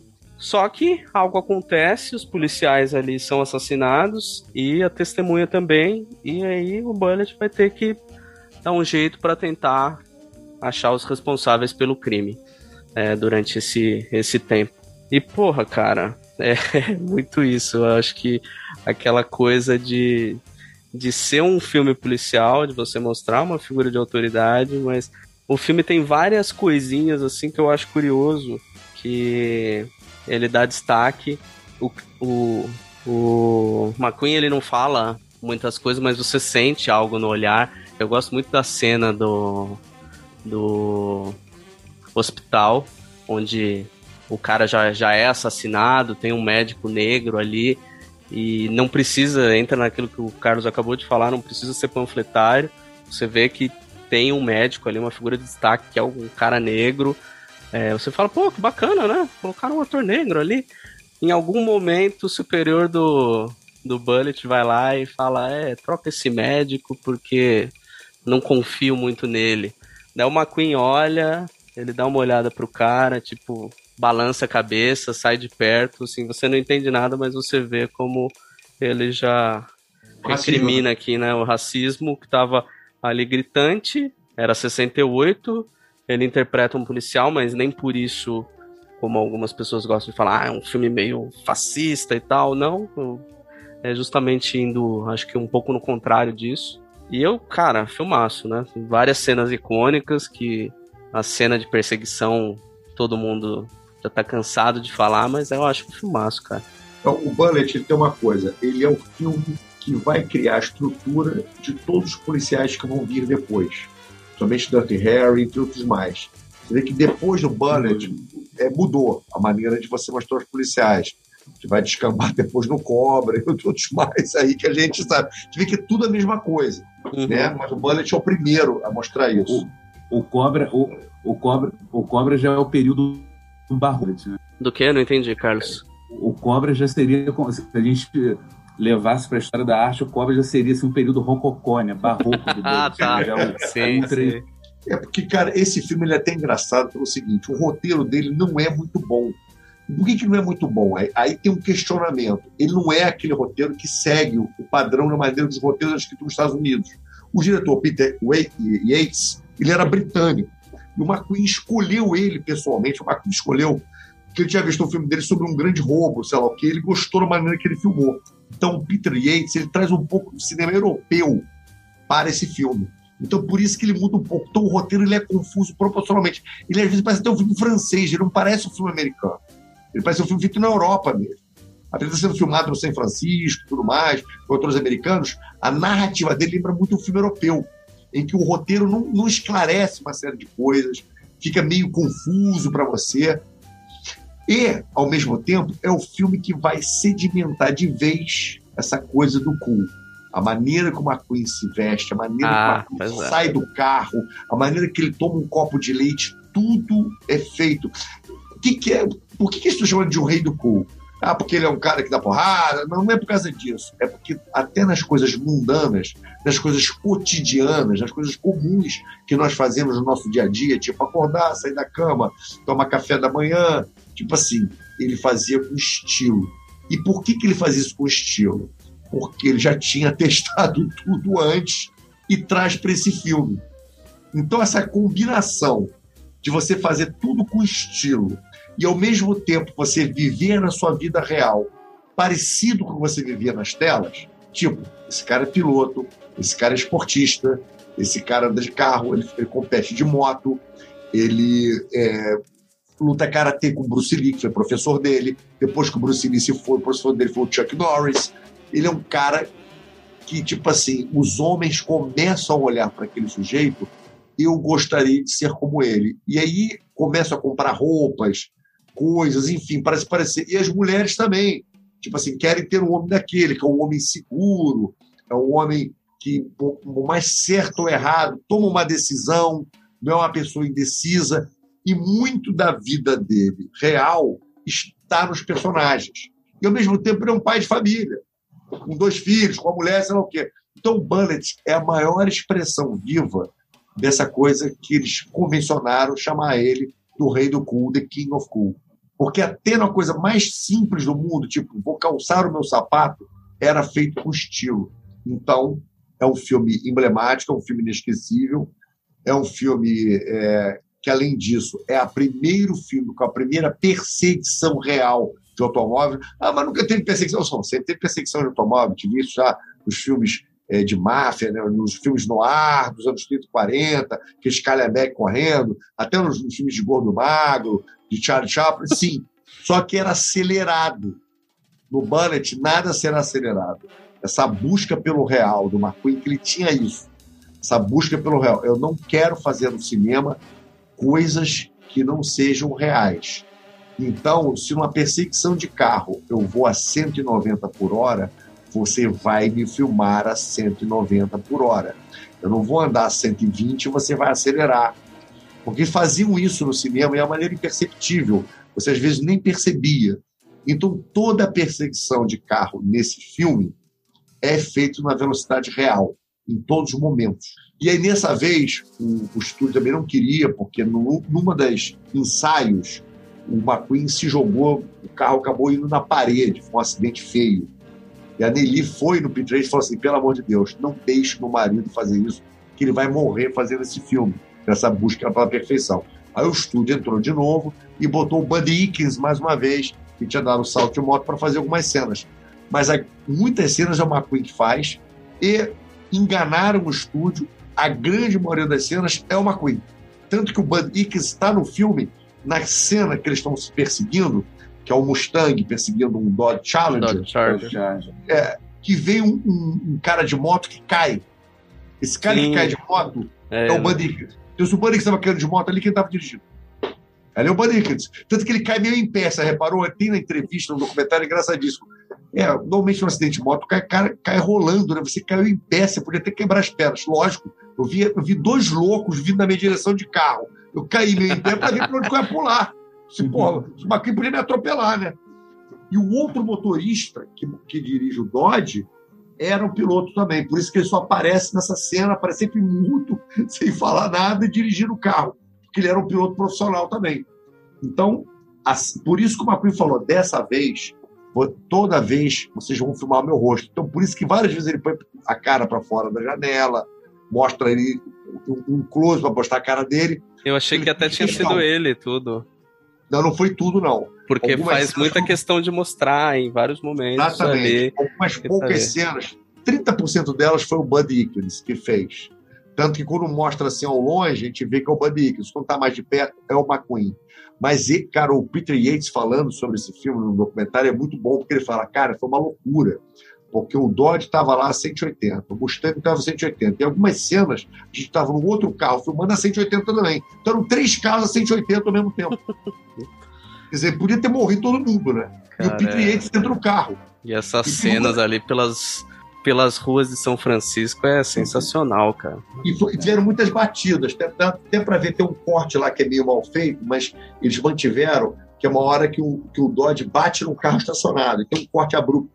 Que teve, tiveram muitas batidas. Eles fecharam alguns pedaços das ruas, fecharam mesmo, filmaram cedo, mas filmaram na rua mesmo e houve todo um, outras pessoas dirigindo outros carros, obviamente também dublês e tudo mais, mas foi uma cena completamente real. E, e, e, e, o final da cena é uma loucura, né? Porque ele choca com o carro do cara e o carro do Dodge ele voa no posto de gasolina e explode tudo. Sim, sim. E ninguém comenta, pô, morreu todo mundo no posto de gasolina, como é que fica por isso? Só fala do cara, né? Só que, é. porra, deu um maior prejuízo, hein, seu merda. É, obviamente morreu gente ali, não foi só os vilões. Eu vou me dizer que o posto de gasolina estava fechado, não tinha é, ninguém. Como é que tinha gasolina lá? Era igual os prédios do, do Homem de Aço, cara. Não tinha ninguém lá. Superman é, não matou é ninguém, mano. O Peter fala, cara, o Peter fala, não tenta mexer muito nesse roteiro, que esse roteiro é problemático. O próprio Robert Vaughn, que é um grande ator também, que fez com ele... Que fez outros filmes, né, cara? É, com ele, ele comenta isso: olha, eu nunca entendi aquele roteiro. O Pujol fala isso já velho. Final, o desfecho dele é meio confuso mesmo. Eu tava assistindo é. com, com a Noemi e ela falou: Pera, o que, que aconteceu exatamente? Ah, tá. É, porque é, é meio que jogado cara, ali, cara. É, mas peraí, os caras entram no quarto, matam coisa, mas aí não matam o cara, aí o cara foge, aí o cara vai pegar um avião. Quer dizer, tu não entende muito. Peraí, o cara abre a porta, o vilão abre a porta para os caras entrarem. É, porque, né? É. Qual, Aí os caras entram e dão um tiro nele. voltar? É, pois é. Um tiro nele, entendeu? Aí o cara morre. Mas aí tem um outro cara. Mas aí não era É esse cara loucura. que, que ele queria, era outro. Era outro, exatamente. Quer dizer, é uma confusão. O filme não é assim muito. Não é um roteiro assim. Por isso que ele falou que é- que é meio europeu, que o europeu não explica nada, né? Aqueles filmes franceses, sei lá o quê. É, é meio assim solto, né? Os filmes do Godard. Então, tipo assim, não- ninguém entende porque esse filme fez tanto sucesso. Porque o americano não compreendeu muito, mas era Steve McQueen andando de carro, correndo, estiloso e dando tiro. Então, maravilhoso. E nem é muito assim, um filme de ação, né? Não é como o Dirty Harry, que tem muita ação, né? O Dirty É, Harry é um filmaço não- do Dolph né? Então, a gente não consegue entender por que, que esse filme, ele é, tipo assim, a gente sabe a cena de carro, não é. mas ele, como um todo, ele é muito elogiado, esse filme. E o Robert Vaughn fala isso, até hoje não entendi aquele roteiro. Ele falou isso no O cara documentário. mesmo fala. Aí ele até brinca assim, quando ele leu o primeiro roteiro, eu não vou fazer isso. Mas aí eles foram aumentando o salário, eu topei. ele fala isso. A cada vez que eles me procuravam, aumentava um pedaço do salário. Aí eu aceitei fazer o filme. Tá bom, né? Para você ter uma ideia do quanto esse, essa sequência de perseguição do Bullet é, foi influente, influenciou tudo que veio depois no que se refere à perseguição de carros, logo depois que o Bullet é de 68. Em 71, caso se interesse, então, procure um filme chamado Le Casse, Os Ladrões, com Omar Sharif e o Jean-Paul Belmondo tá lá uma corrida, ou uma perseguição de carros no meio da cidade, também extensa, não tão bem feita quanto a do Bullet, mas assim, três anos depois a perseguição já deixou a marca já. As pessoas já começaram a tentar reproduzir. Procurem por Os Ladrões de 1971, o Jean-Paul Belmondo e o Omar Sharif. Ou então A- vocês podem, em 71, ver Operação, Operação França, França. É, Operação França, isso. É, o do que no, Friedkin, né? no, no- É. no- nos extras da Operação França, o William Friedkin ele fala, pô, no Bullet já teve uma perseguição de um carro contra um carro. Eu tenho que fazer alguma coisa diferente. Vou botar um carro perseguindo um trem, que é, É. o que ele fez na Operação França. Uhum. E é um filmaço, né, cara? Não, isso é espetacular, cara. Tipo, a Operação França é um absurdo. Ganhou a melhor montagem também. Uhum. Pô, mas Eu o, o. O Bullet também tem a, a- Eu acho a trilha dele do caralho também, que é sensacional. Acho que é do.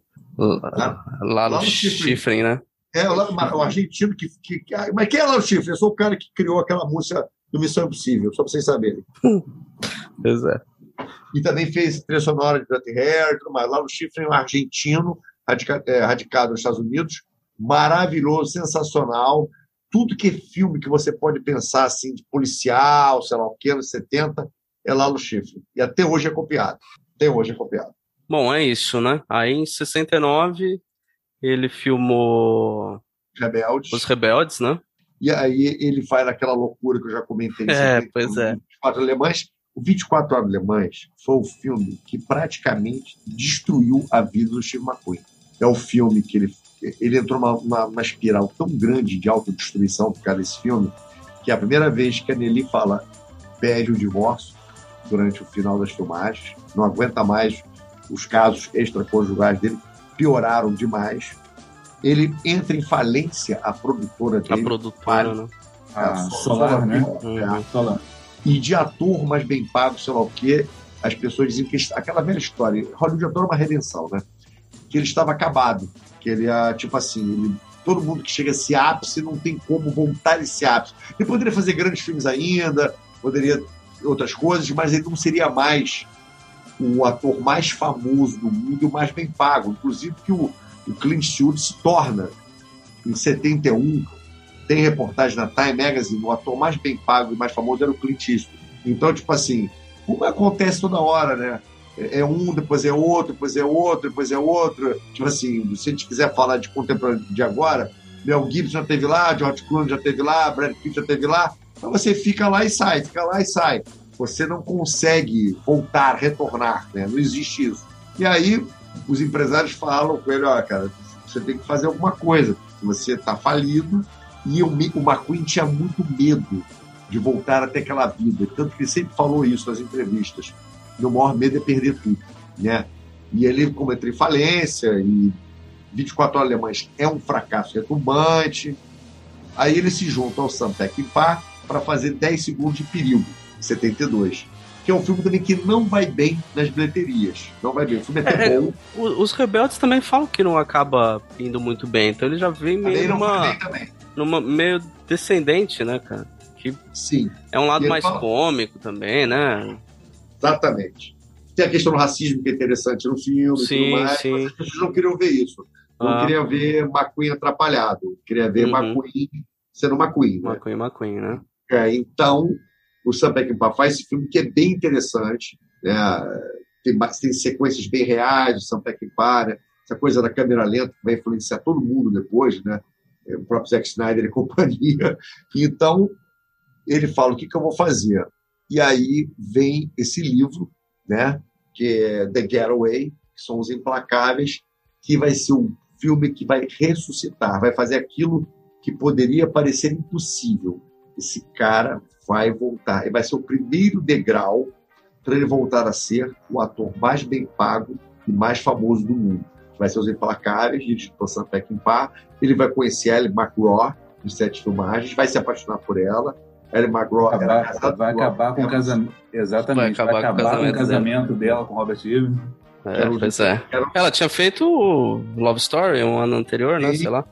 E o, e o Robert era um dos, dos, produtores mais importantes de Hollywood, né? Mandava na Paramount, que era maneira, né? E, e cedeu uma mulher para fazer esse filme. Né? Imagina o arrependimento do cara, né? Ele começa como ator, é, e depois ele vira. Começa a assumir cargos de, de gerência de produção. Tal. Em 68, o cara vira chefe de produção e diretor da, da Paramount. O cara era só mandava em tudo na Paramount. Era casado com a Ellie McGraw. É. E aí... Eu esqueci o nome. Não vou lembrar o nome agora sobre o Robert Evans, em que ele fala isso, assim, que ele era muito ausente e sobre a separação ele fala, é, como é que é? McQueen estava lá, eu não estava. Sim. é. Pois é. E, aí, e é um filme muito interessante, Os Implacáveis, né? Porque é é uma outra personificação muito boa do anti-herói, porque ele é um assaltante de bancos, ele está preso, né? E ele é traído, no caso aí, pela própria polícia, que faz um acordo com ele para ele sair da prisão para fazer esse assalto. Né? Uhum. Tem, cena, tem cenas bem assim fortes para a época, com a cena que a mulher acaba transando com o um policial para ajudar a ele. Ele não, ele não, admite essa, essa, coisa. Chega a dar uns tapas nela, entendeu? Essa cena. Aí pessoas acharam, tipo assim, poxa, se o McQueen dá uns tapas dela ali, ela teve que dar porrada nela em casa, entendeu? Então, é, foi uma, uma, certa mistura errada, né? Tipo assim, as pessoas começaram a achar que esse era o comportamento dele no lar, e não é. E as pessoas têm que entender o seguinte, é, ele não faz o, o, o, mocinho, ele é o vilão, ele é um assaltante de louco, ele é bandido. Então é óbvio que um bandido não vai aceitar passivamente que a mulher dele tenha atrasado contra um homem. Uhum. As pessoas ficam assim, ah, mas é um filme que enaltece esse comportamento. Então, não enaltece, porque tem um outro personagem no filme, que é um outro bandido, que sequestra um casal, um veterinário com a mulher dele, e o veterinário se enforca, porque a mulher começa a andar Cara, com esse bandido. É muito é, louco isso, velho. É muito louco, é um filme muito louco, tô te falando o Sam Peckinpah tem essa, uma certa fama de falar que ele era um diretor meio misógino, que as mulheres, os filmes dele sempre sofriam alguns, algumas violências e tudo mais, sei lá o quê. Eu não prefiro não entrar nessa questão, porque eu não acredito nisso. Pelo contrário, acho que os filmes eram muito violentos. Sim. E todos os personagens sofriam violência. Basta ver The Wild Bunch, né? Uhum. Todos os personagens morrem, entendeu? Metralhados, em câmera lenta. Então ele era um cara muito assim ligado a esse tipo de coisa. E as pessoas têm que entender que o personagem do McQueen, ele é um bandido. Ele é vilão. Ele não é um xerife. A gente, ah, mas a gente acaba torcendo por ele. Sim, porque ele é um vilão no meio de pessoas mais vilãs ainda que ele. Mas não existe um bonzinho no filme. É isso, é por isso que ele personifica tão bem esse anti-herói. Que as pessoas não entendem. Que a gente via isso nos personagens do Humphrey Bogart, do Kirk Douglas, só que eram mais vilões, entendeu? Eram, eram vilanescos totais. No caso do McQueen, não. No caso do McQueen, ele cria dentro da gente uma coisa tipo assim, pô, esse cara personifica o que eu conheço da minha realidade. Não existe policial bonzinho e não existe vilão totalmente mal. Não existe bandido totalmente mal. o bandido, tanto o bandido quanto o xerife, o policial e o, o assaltante, ambos são humanos, ambos têm comportamentos errados, acertam e erram. Tem as suas virtudes, tem os seus defeitos. E é por isso que o McQueen vai conseguir popularizar é, esse tipo de personagem. E vai popularizar o anti-herói. Isso que eu falo. O cara estava no momento certo, na hora certa. Na... Talvez se o McQueen tivesse surgido nos anos 40, ele não tivesse poder feito isso. Você tivesse, entendeu? Ele não estaria fazendo isso. Teria que fazer com o estúdio ou mandar ele fazer. Então, ele estava no momento certo, na hora certa, e tinha uma personalidade muito forte, e tinha essa busca pelo real. Então, ele fala, é, com consentimento, realmente, Terry McCraw, eu preciso te dar uns tapas nesse filme, porque um bandido, vilão, não vai escutar que a mulher dele. Cara, basta ver o que acontece na realidade aqui no Brasil quando o dono da boca, o chefe do morro, sabe que uma das namoradas dele, não é uma só não, tá? Ele tem várias, andou contra o cara, ele manda matar a mulher e o cara, manda decapitar. Faz um, faz... Isso é erradíssimo, sim, mas essa é a realidade. Você não pode mudar a realidade. Você não pode inventar uma realidade que não existe. Uhum. Então, eu, por isso que, eu, por isso que eu, eu falo, esse filme ele é muito importante, porque ele mostra isso. E a cena do lixo, quando eles caem no lixão, e ela dá uma decisão nele. Ó, ele pede desculpas, e eu acho interessante que é muito realista. Um vilão ia chegar assim, meu amor, realmente, eu errei, desculpa. Não é. Ele fala assim: olha, estamos aqui, né, a gente podia né, continuar e deixar isso para lá. Por quê? Porque um, eu sei que o mundo certo, correto, o cara fala assim: meu amor, realmente peço desculpas de você, eu errei. Mas um bandido, um vilão que, que está fugindo, dando tiro na polícia, não vai ter esse tipo de diálogo ele não vai descer daquela aura dele, daquela capa do machão, ele não vai descer. E aí ela fala: Ó, eu fico, tá? Mas se você tocar nesse assunto mais uma vez, eu vou me embora. Ele fala: Ok, ok. Tipo assim, ela toma as rédeas, ela dá a decisão dele, mas de uma maneira muito crível, não correta, mas crível, porque, cara, não tem como. Aquela, não é, são duas pessoas, que tem de uma família, que moram juntos. Não, o cara é um vilão, é um bandido. E é uma mulher que deu o seu corpo para um policial para soltar o cara. Então, não são pessoas. É, a gente não pode analisar o caráter dessas pessoas segundo as nossas crenças. Porque eu nunca faria isso, nem você, Flávio, nem o Carlos. Entendeu? Mas o, o bandido chefe da boca faria. E talvez a namorada dele fizesse também.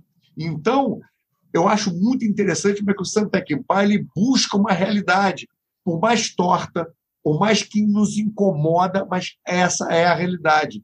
Você não é, pode é. fingir uma outra realidade. Não, te, não tem muito tempo agora, tem dois, três meses aqui no Rio.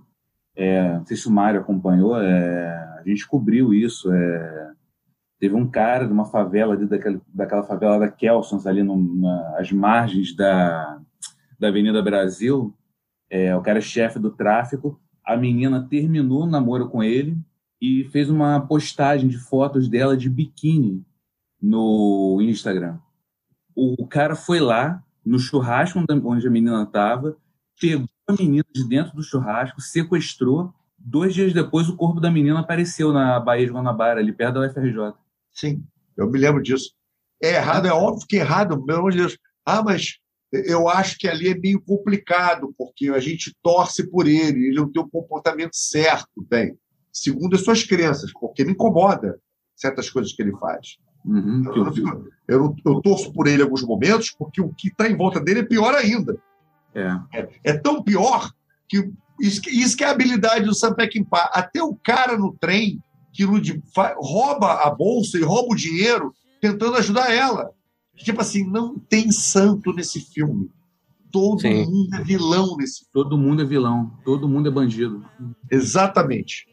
Os filmes chamam os implacáveis, entendeu? Em português. Acho que é uma tradução até muito boa, porque The Getaway seria a fuga, né? A fuga. Uhum. Mas, mas, nesse caso, acho que, tipo assim, acho que foi boa a tradução. Todo mundo é implacável mesmo. Todo mundo tem um comportamento implacável. Não tem um coroinha nessa história. Todo mundo tem problema ali. Não, e é, cheio, e é cheio de cenas hotel, memoráveis, né? cara? Ah, e sim, até, o, cara, o cara do hotel. É, o cara trai eles, todo mundo um trai o outro, cara. Uhum. O tempo todo. Não são, é, não são a sociedade que a gente sonha. mas essas pessoas fazem parte da sociedade. E o filme é sobre essas pessoas. O único momento ali que, de coisa é o final, quando eles dão dinheiro para aquele velhinho. Sim. E o próprio velhinho fala: olha. Ele mesmo fala, vocês querem que eu não conte? Então, é, dá mais é uma todo grana aí mundo vou. meio. Todo mundo meio. Todo mundo é meio vilão. É, meio. Mas, e aí que eu falo. A moral duvidosa, né? Exatamente. E esse filme foi um sucesso exorbitante de bilheteria. O mais engraçado é o seguinte: o 10 Segundos de Perigo, que ele fez em 72, com o mesmo Sam Peckinpah, a crítica amou. O filme não foi bom de bilheteria.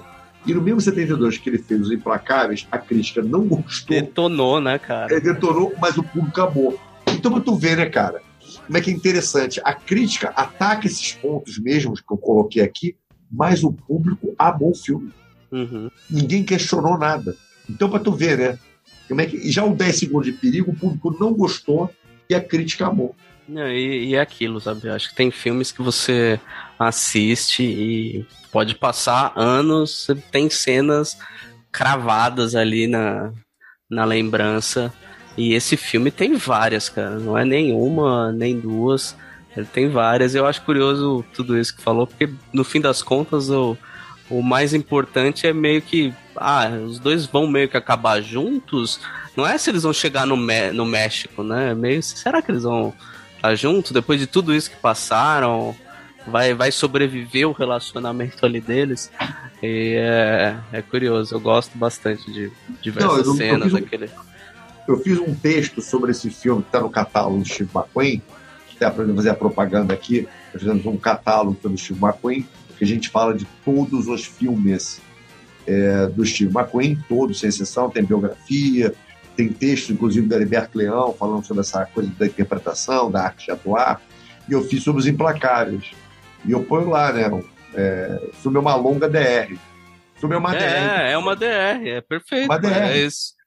É isso. É, é isso que eu falo às vezes. Às guerra, é. não é sobre a guerra. Você faz um faroeste, não é sobre o faroeste. Você faz um filme sobre invocação do demônio, mas não é sobre isso. Aquilo ali está sendo utilizado só para falar sobre outra coisa. Esse filme é, é uma DR. É sobre um casal discutindo do começo ao fim, É. até eles acertarem os pontos. Não, e é, e é curioso, né, cara? Eu tava assistindo com, com a Noemi, ela comentando dessas coisas. Nossa, no fim das contas, o que importa é se os dois vão terminar juntos e tal. É tipo um, um, um romance moderno de pessoas amorais, né?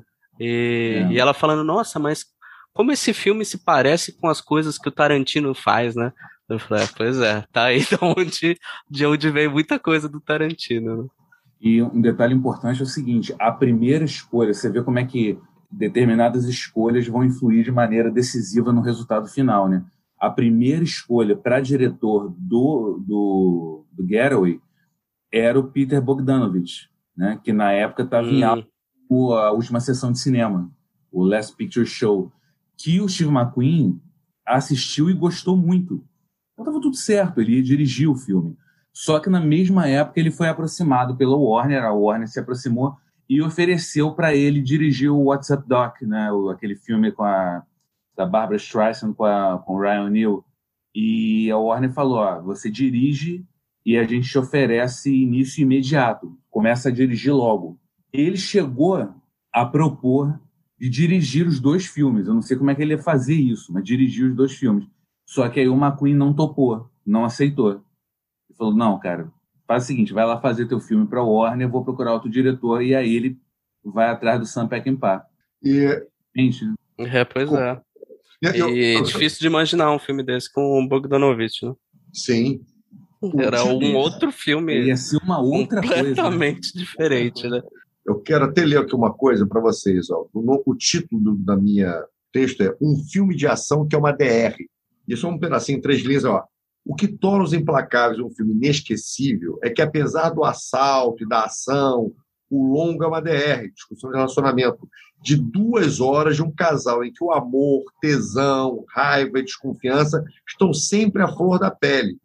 É basicamente uma subversão da comédia romântica para um filme de ação romântico sobre a relação entre duas pessoas em que há muita paixão e carinho, alternando com abusos e agressividade.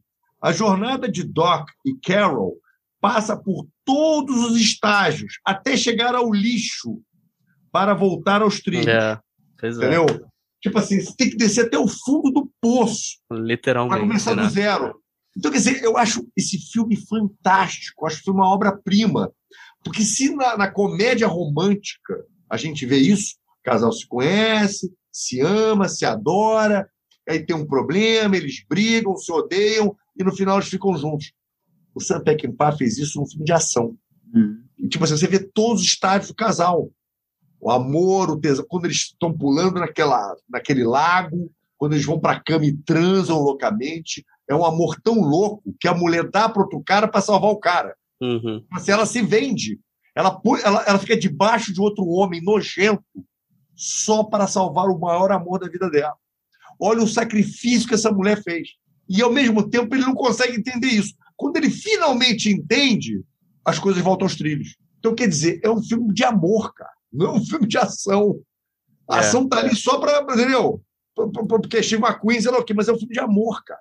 Eu é um filme de amor em que é um amor tão louco que as pessoas tomam decisões erradas o tempo todo. E é o que a gente questiona quando a gente lê essas coisas no jornal, absurdas.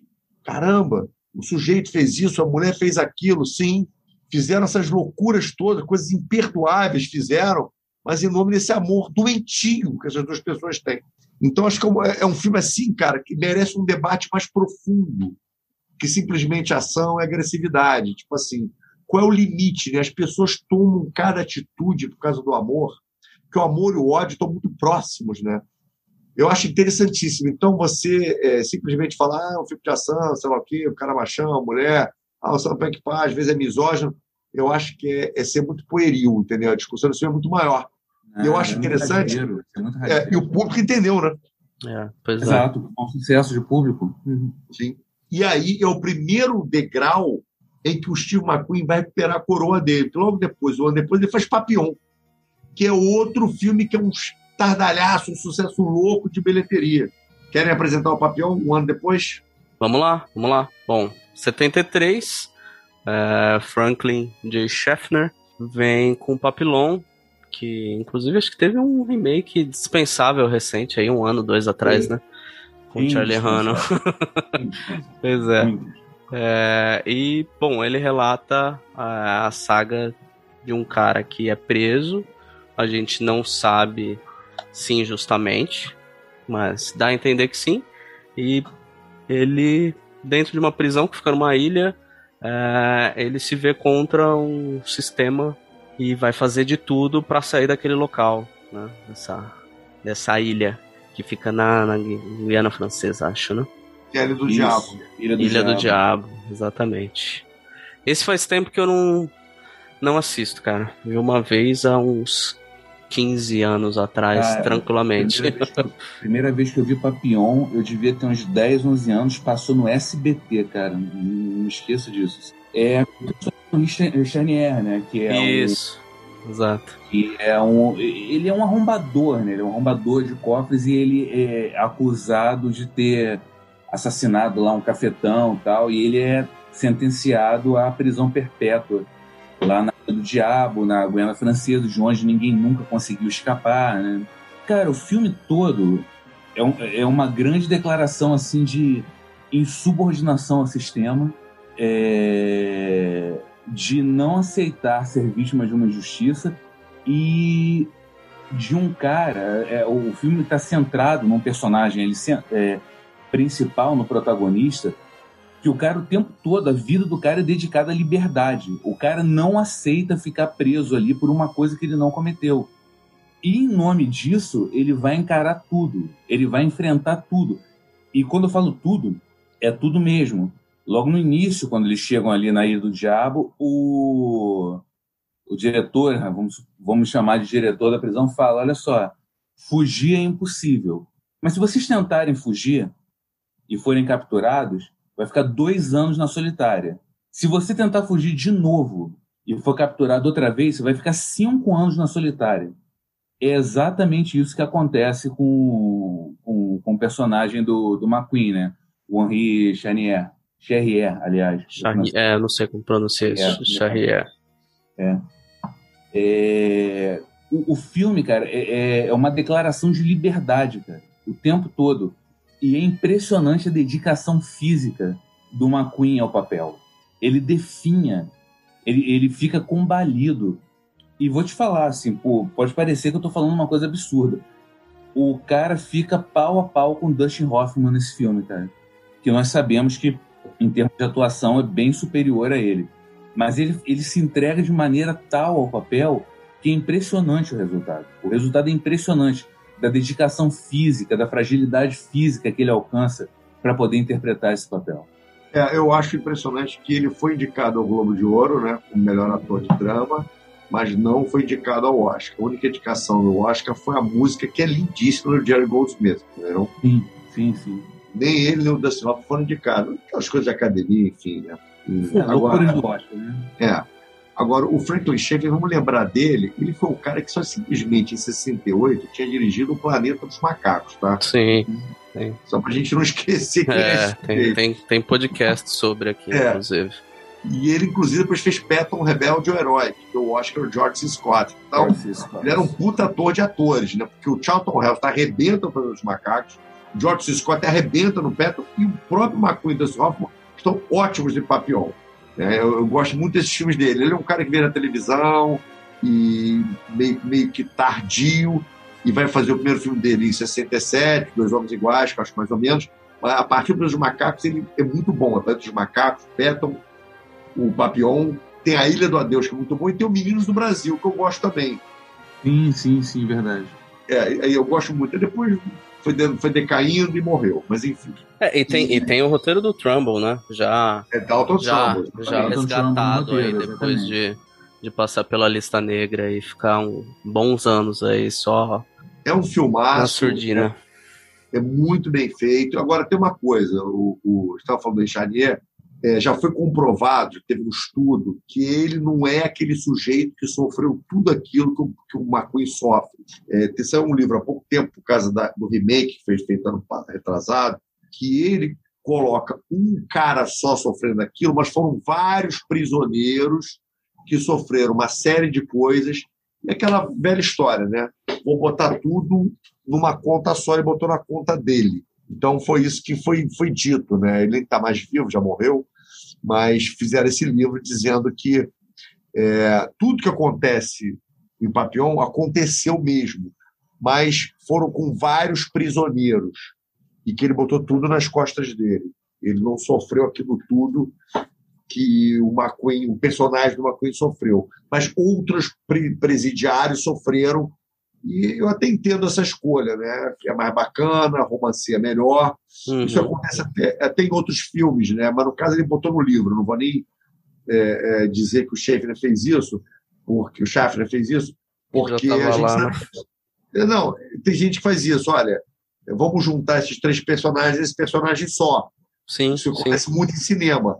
Mas nesse caso, o livro. Já era isso, né? Já era isso. E ele contando que é ele que sofreu aquilo tudo malandro, né? Porque o livro vendeu, foi um best-seller, é, maravilha, entendeu? Porque ele publica, ele publica o livro como, não como um romance, mas como um livro de memórias, né? Um livro de memórias. É, ele faz uma participaçõezinha no filme, não faz? Cara, não me lembro disso, não. Eu, não eu, sei. eu lembro de alguma época ter lido algo assim. O Dalton Trump participa com um dos comandantes. Ah, ele participa. Legal. O, o Dalton Trump eu me lembro. Ele eu não me lembro, tá? Se participa ou é, não. É, só se eu confundir um com o outro, aí pode ser também. Mas é. Cara, esse filme, ele é um filmaço, Outro que mas... participa também, sabe quem participa também? Não sei se vocês lembram. O hum. Billy Bilme, o cara que fez o Perdido no Espaço, o garoto. Sim. Ah, é? É, tem, tá lá no filme. Assista de novo. Então, Sim. era isso que eu ia falar, cara. Eu gosto muito desse filme, acho um filmaço, mas eu acho ele uma experiência, assim, meio exaustiva, não, não por duração do filme nem nada, mas eu acho ele meio, sabe, filme duro, assim, meio assim, cruel mal, de assistir, agoniante, angustiante. Eu acho meio pesado. É um filme que eu não. Eu fui tentar rever e foi uma experiência assim, cara, cinematográfica maravilhoso, mas difícil de, de assistir, sabe? Ah, o cara, eu, pelo contrário, primeira vez que eu vi, me, me, fez, me causou isso. Mas depois, é, É, enfim, depois não, porque você já viu o filme uma vez, já sabe o que você vai encontrar. É, sei lá, No talvez meu eu caso foi isso. deveria ter insistido, talvez passaria com ao longo do, da exibição do filme. Mas é isso que o, que o Carlos colocou. O Henri, o que eu me lembro que o Charrier, né, o Henri, ele até esteve nas filmagens. E eu me lembro que ele morreu, morreu antes do filme ficar pronto. É, isso, eu, isso eu vi. É, mas eu acho que ele, eu não me lembro dele ter participado do filme, não, cara. Acho que ele não participou. Ele te- Ele teve no set de filmagem, lá ele teve, estava lá, entendeu? Deve ser isso, erro meu. Eu misturei uma coisa com a outra, juntei o Trumbull aí na, na história e, Só e virou pra- salada. Só para complementar aí uma pequena curiosidade aí para o ouvinte da língua de Vitor Hugo. Para quem não sabe, né, mas aí você faz papillon em francês é borboleta. Borboleta, né? que é a tatuagem que o personagem principal tem, de uma borboleta. Uhum. Uma outra coisa interessante sobre esse filme é que uma das pessoas que, quando, quando o estúdio comprou o livro para adaptar, eles, eles chegaram a chamar o Roman Polanski, né, porque era coisa da França, né, para dirigir o filme, né, e o Polanski convidou o Warren Beatty para fazer o personagem. O Warren Beatty não aceitou e o acabou que o Polanski saiu do projeto. Enfim. Bom, Aí o terceiro, aí o, pra tu ver, o cara faz 72 Os Implacáveis, faz o papel em 73 e faz o Inferno Ator em 74. Aí ele que sequência, hein, amigo? Que sequência. Tipo assim, aquela Que velha. o americano. Por isso que tem tanto documentário sobre a vida desse homem. Porque o americano adora isso, né? O cara foi até o fundo do poço e consegue voltar e se tornar de novo o mais bem pago e o mais famoso do mundo de novo. É Como o impressionante. Muhammad Ali, né? Que ganha aqueles títulos tudo, aí perde, aí volta é campeão de novo, né? É, é impressionante, né, cara? É, essas histórias de superação, né? Sim, sim. E o O Inferno na Torre, dirigido pelo John Guilherme, que, cara, eu acho que eu só vi o Morte, Morte do Nilo e o King Kong dele, que foi dois, quatro anos depois. Sim. Mas é um baita filme, né, cara? Um baita filme. É até puxar aqui rapidamente só uma sinopse rápida, mas o personagem. E aí é o encontro, né? Do, depois do Marcado pela Sarjeta, lá em 58, que, 56, que o McQueen tem um pequeno papel ali junto com o Paul Newman. Aqui finalmente temos os dois personagens em destaque atuando, né? O personagem do, do Paul Newman é um arquiteto que faz um, um projeto do maior edifício ali do mundo, com 140 andares, sei lá, algo em torno disso. E no dia da inauguração eles descobrem que tem algumas alguns problemas na instalação da parte elétrica, os caras não cumpriram requisitos ali de segurança, foram economizar e começa uma pane elétrica, prédio pegar fogo e surge o personagem do McQueen, que é o chefe dos bombeiros e é o responsável ali para resolver esse incêndio que começa a atingir vários andares no meio de, um- de uma festa de inauguração cheio de granfinos. E é muito interessante como isso vai se desenvolvendo. Eu acho que dá para chamar de um dos grandes filmes catástrofes aí que, que começou e marcou é, a importância dentro do cinema, né? É, É. Em detalhe, esse, esse filme, quem escreveu o texto para o catálogo de McQueen foi o Carlos Brito. Olha aí, então por favor, Carlos Brito. Foi, cara, é engraçado, porque também foi, foi uma experiência muito marcante quando eu Mas vi espera aí, deixa eu te interrompendo. O catálogo tá disponível para comprar em algum lugar ou só para quem vai na Sim. mostra? Não, não, 30 reais custa porque o CCBB não quis fazer o catálogo e eu não ia deixar de fazer um catálogo tão bonito com a, com a colaboração e participação de vários colegas jornalistas e críticos de cinema importantíssimos. Então, eu mandei é, imprimir o catálogo e estou vendendo ele no preço de custo. Eu vou botar ele na travessa e vai dobrar o preço, porque a travessa tem que ter o lucro dela. Então, ele vai custar 60 reais na travessa. Se você cobrar 30 reais, basta mandar e-mail, é, até pelo, pela Vortex. É um catálogo muito bonito, de 132 páginas, com muita foto, com textos sobre todos os filmes que o Steve McQueen fez. Tem todas as sinopses, os tijolinhos, tem as frases que ele disse, ao longo da carreira que são muito importantes. Tem a biografia dele, tem a arte de atuar dele, enfim. E custa 30 reais. Enfim, eu peguei o preço que eu gastei, dividi por 200, comandei fazer 200 só. Quando vender esses 200, não vai ter mais. E aí deu tipo R$ 28,90. Aí eu arredondei para 30 reais para poder vender. Então custa Bom. 30 reais. Quando acabar de vender, acabou. Não tem jeito. Todo mundo está pagando. Eu vou pegar um para mim. Separa aí, Mário. É, é, muito bonito mesmo. Se você pegou no Kick Douglas, é do mesmo nível, só que maior. Maneiríssimo, hein, cara. Do Kirk Douglas tá muito bonito. Enfim, mas eu acabei te interrompendo aí, Carlos.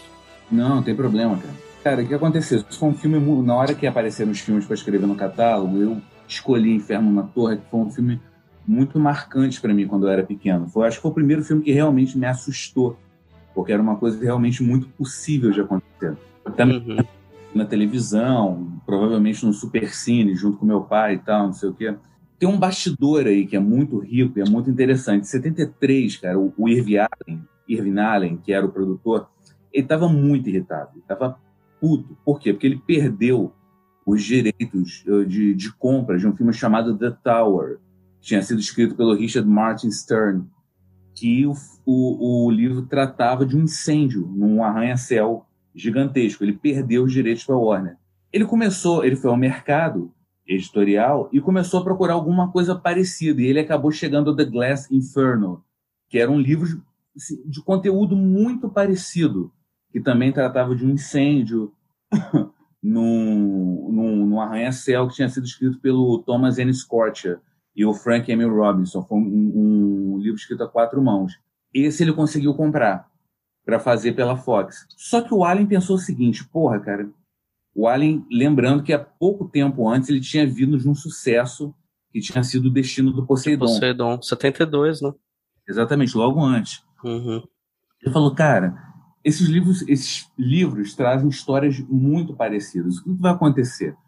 A gente vou fazer esse filme aqui baseado no Glass Inferno pela Fox e a Warner vai fazer o The Tower e assim vão ser dois filmes praticamente iguais. Então ele se mobilizando ali nos bastidores de Hollywood, ele conseguiu uma coisa muito difícil, muito, muito, muito difícil. Ele conseguiu unir os dois estúdios para produzir um filme só e esse filme é o Inferno na Torre. Né? Ele conseguiu juntar a Fox com a Warner para produzir o Inferno na Torre. Uh, Queria-se o, o, o McQueen e ia-se ter também o, o Paul Newman. Então houve assim um houve um cuidado e houve uma preocupação como é que a gente vai juntar esses as epítomes, do, do, do macho alfa no mesmo né? É, o McQueen, como o Mário já falou ainda há pouco, né, anteriormente, o McQueen ultra competitivo, competitivo ao extremo, topou participar do filme desde que ele tivesse o mesmo número de falas do, do Paul Newman. Ah, caraca, falou isso. Cara, isso chegou ao ponto, chegou ao ponto dessa essa exigência do uh, Sterling Siliphant, que era o roteirista estava de férias nas Bahamas. O cara teve que voltar das férias às pressas para escrever 12 frases adicionais para o personagem do, do McQueen. o personagem Caraca. do McQueen tinha 12 frases a menos que o personagem do Newman. E ele não aceitava isso de jeito nenhum. Agora, interessante assim, para surpresa de todos, a relação dos dois foi muito harmoniosa nos bastidores. Não houve briga, não houve, não houve quebra-pau, se respeitaram, né? Se, cada um respeitou seus espaços. E o filme foi um sucesso absoluto, né, cara? O filme arrecadou 200 milhões de dólares. Foi um sucesso total, assim. E pro McQueen foi meio que assim, ó, aquela coisa que ele sentiu lá atrás, lá no Marcados pela Sarjeta, pô, esse cara é um astro, eu sou só um coadjuvante, eu sou quase um figurante isso se resolveu para uma McQueen nesse filme. Olha só, agora eu tô ombro a ombro com você, entendeu?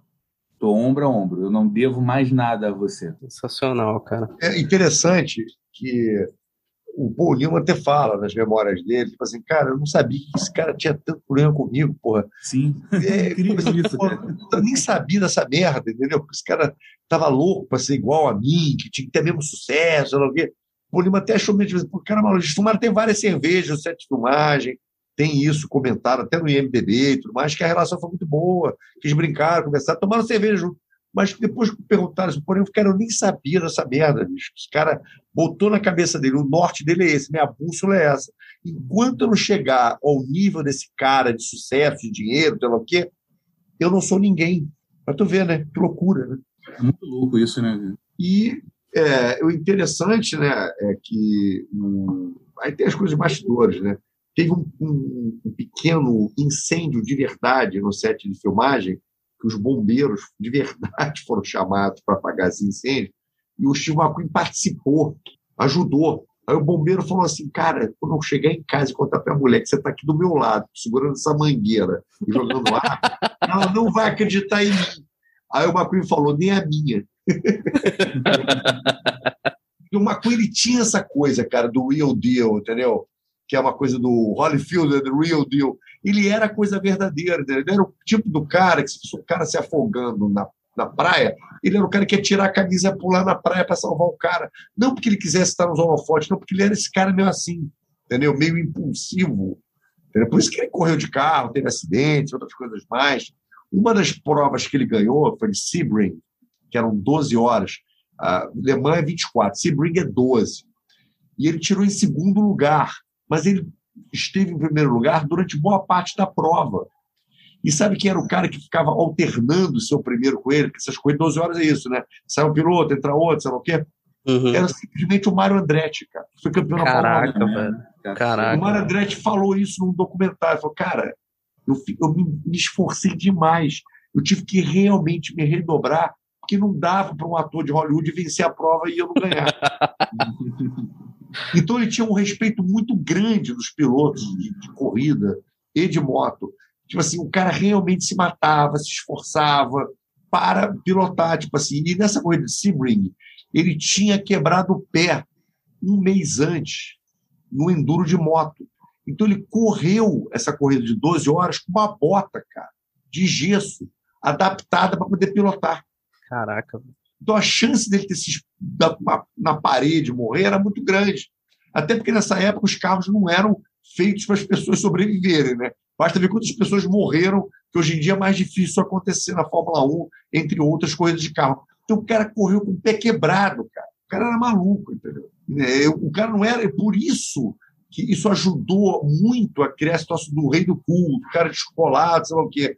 O cara era capaz de feitos malucos, feitos heróicos. Tipo assim, não é aquele ator que sentava na hora do perigo. Pelo contrário, ele queria fazer. Isso ajudou muito. Então, essa escalada que ele fez, os Implacáveis, Papillon e o Inferno da Torre, e como o Carlos Brito disse aqui muito bem, fechou um capítulo na vida dele. Eu finalmente cheguei aonde eu queria chegar desde os anos 50, me perseguindo, essa maluquice que ele botou, que ninguém falou isso, ninguém botou isso em reportagem, não teve um repórter, não teve nada disso. Ele que botou na cabeça dele que enquanto ele não igualasse a isso, a esse local, ele não teria feito sucesso. Ele já fazia sucesso pra cacete, já tinha ficado milionário e tudo mais. Mas não, ele botou isso na cabeça dele. Então, quando ele faz o Inferno na Torre e chega nisso, que é em 74, ele simplesmente abandona o cinema. Tipo assim, para mim, eu cheguei. Tipo assim, eu cheguei na reta final, eu passei a bandeirada, acabou a corrida para mim. E aí ele se afasta completamente do cinema por quatro anos. Só vai voltar em 78, no filme O Inimigo do Povo, em que ele desconstrói completamente tudo aquilo que ele tinha construído. O cara, ele faz um filme, é, O Inimigo do Povo, cabeludo, barbudo, ele é um Steve McQueen completamente irreconhecível. Irreconhecível. Isso até é. falam bastante no, nos documentários né, sobre ele. Os é, amigos é, que.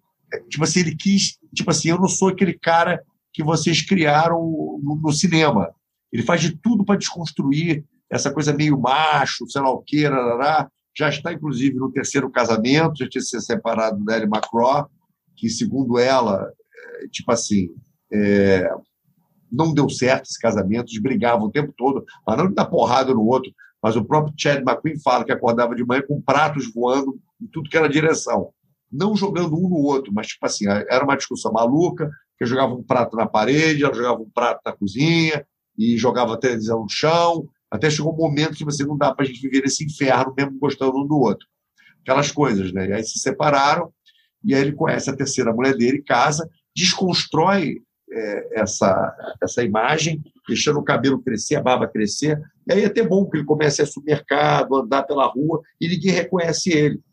Que eles, eles têm que ver. Vocês procurem na internet a, a, foto do inimigo do povo, que é mais ou menos a maneira que ficou. É uma barba de Papai Noel e um cabelo assim, até quase a cintura. Ninguém conseguia reconhecer ele. E o mais interessante que essa a terceira mulher dele, que às vezes me falha a memória o nome dela, vocês podem procurar aí na, na, na, inter, na internet, quando ele descobriu, ela era uma modelo, é, ensaio fotográfico, e aí, no Bárbara Mint, eu olhei aqui Bárbara Mint, é isso aí. O que, que acontece? Ele, quando viu a foto dela na revista, ele ficou assim, bem vencido, porque eu quero conhecer essa mulher. E aí, ele começou a catar, né? Obviamente, com poder é mais fácil, e aí ele arrumou, descobriu um escritório que representava a menina, a menina né? Porque ela era mais jovem e tudo mais. E aí mandou esse recado. Aí, quando procuraram ela, olha, tem um cara, um ator que quer te, te conhecer. É... Mas quem é? Ah, o cara que fez Inferno na Torre. Ela fala isso no documentário. Quando falaram isso, ela achou que ela ia conhecer o Paul Newman. Muito engraçada essa história. Né? É, seguido pelo Paul Newman a vida inteira. Né? A vida inteira. Pois é. Aí, aí, quando viu aquele cara barbudo e cabeludo, pô, esse cara não é o Paul Newman. Aí fica o Steve McQueen, e acabaram se gostando e casaram, e foram os momentos mais calmos da vida dele. É, enfim, aí ele faz o Inimigo do Povo, que é baseado numa, uma, numa peça do Ibsen, quer dizer, Ibsen, nada a ver com, com, com, com Steve McQueen, né?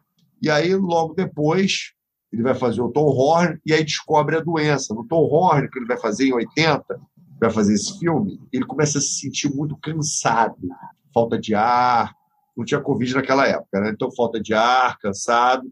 E aí ele resolve fazer o exame. E aí o exame dá que ele está com um câncer inoperável no pulmão e que ele tem pouco tempo de vida. E ele fica louco com isso, né? Ele não, ele não quer aceitar isso, né?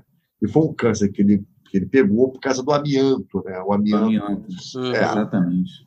É, por causa dos tanques de guerra. Dizem que é uma mistura dessa coisa do, do exército junto com, com é com a roupa que ele usava de proteção de fogo de piloto, Isso. mas dizem o seguinte, que não tem como, o que acelera esse processo é o cara que fuma. E ele era um fumante inveterado. Exato, exatamente. exatamente. Então, a mistura dessas duas ah. Foi a mistura, porque ele, ele, teve, ele teve cercado por amianto durante boa parte da vida dele. Quando ele teve nos Marines, ele removia amianto dos canos dos navios lá, tal, tinha, era revestido de amianto.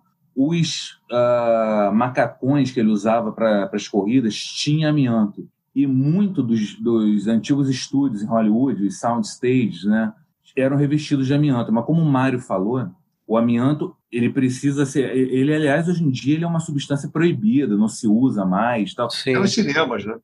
É, usavam em cinema, usavam muito para fazer telha. Tinha telha de amianto antigamente, mas foi banido.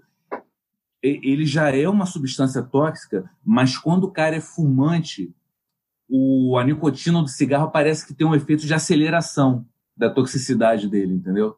E foi o que aconteceu com, com o McQueen. E tem e uma coisa interessante dessa doença, que eu também dei uma estudada, que é o seguinte: ela entra em você e ela, quando aparece, já está quase que morrendo. Tipo assim, durante esse tempo todo, ela estava ali, pequenininha, sei lá o quê, e ele pulando, correndo, sem saber que tinha isso. Por isso que é muito bom, é importante que você faça check-up todo ano, mas não é só check-up de exame de sangue e eletro, não. Check-ups mais profundos, né? Que talvez você não descobre essa doença com qualquer examezinho. Basta fazer exame de sangue, é, colesterol, triglicerídeo, entendeu? Não, é um exame mais profundo, né? Que hoje em dia a medicina, é, é, depois dos 40 anos, você tem que fazer esses exames mais profundos, né? Exame de resistência, exame de, de, de esteira, é, dobro das carótidas, enfim, não vamos dar aula de medicina aqui. mas, é, mas, enfim. Então, essa doença já estava nele, com ele com 30 anos, com 32, 35. Mas quando ela aparece, é porque já está tomada, não tem jeito. E ele não aceitou isso. Procurou dezenas de tratamentos, entendeu? Fez no, no, ela foi fazer mais um filme, que é o Caçador Implacável, que a gente vai falar aqui, e acabou indo para o México fazer uma cirurgia para ver se tirava. Os médicos americanos falaram: se você fizer essa cirurgia, você morre, você não sobrevive. Mas eram, já tinham vários tumores. Um desses tumores, fígado, né? É, exatamente, e para o estômago. E causavam dores insuportáveis. O cara tomava é, tudo que era remédio para poder controlar essa dor, mas a dor é insuportável. E aí ele foi fazer a cirurgia, ele fez a cirurgia, tirou, acordou depois da cirurgia, falou ainda com o filho, com a Bárbara, sei lá o quê, e foi dormir. E aí ele morre horas depois, entendeu? Morre, morre às 3h45 da manhã do dia 7 de novembro de 1980. Né? Exato. 50 anos, né, cara? É, 50 anos, tinha 50 anos na cidade de Juárez, no México. Sim, e aí ele chegou até a falar, né, com a Nelly, com a Nelly, né, com o telefone, tudo. Chegou a falar com a Bárbara, ah, estou melhor, estou me sentindo bem, aquela velha história, né? Ah, estou me sentindo bem, hora depois o cara morreu.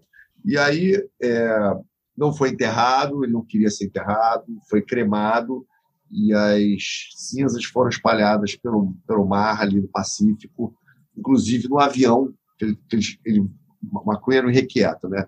Ele comprou um avião né, acrobacias, aprendeu a pilotar e pilotava esse avião nos últimos anos de vida dele.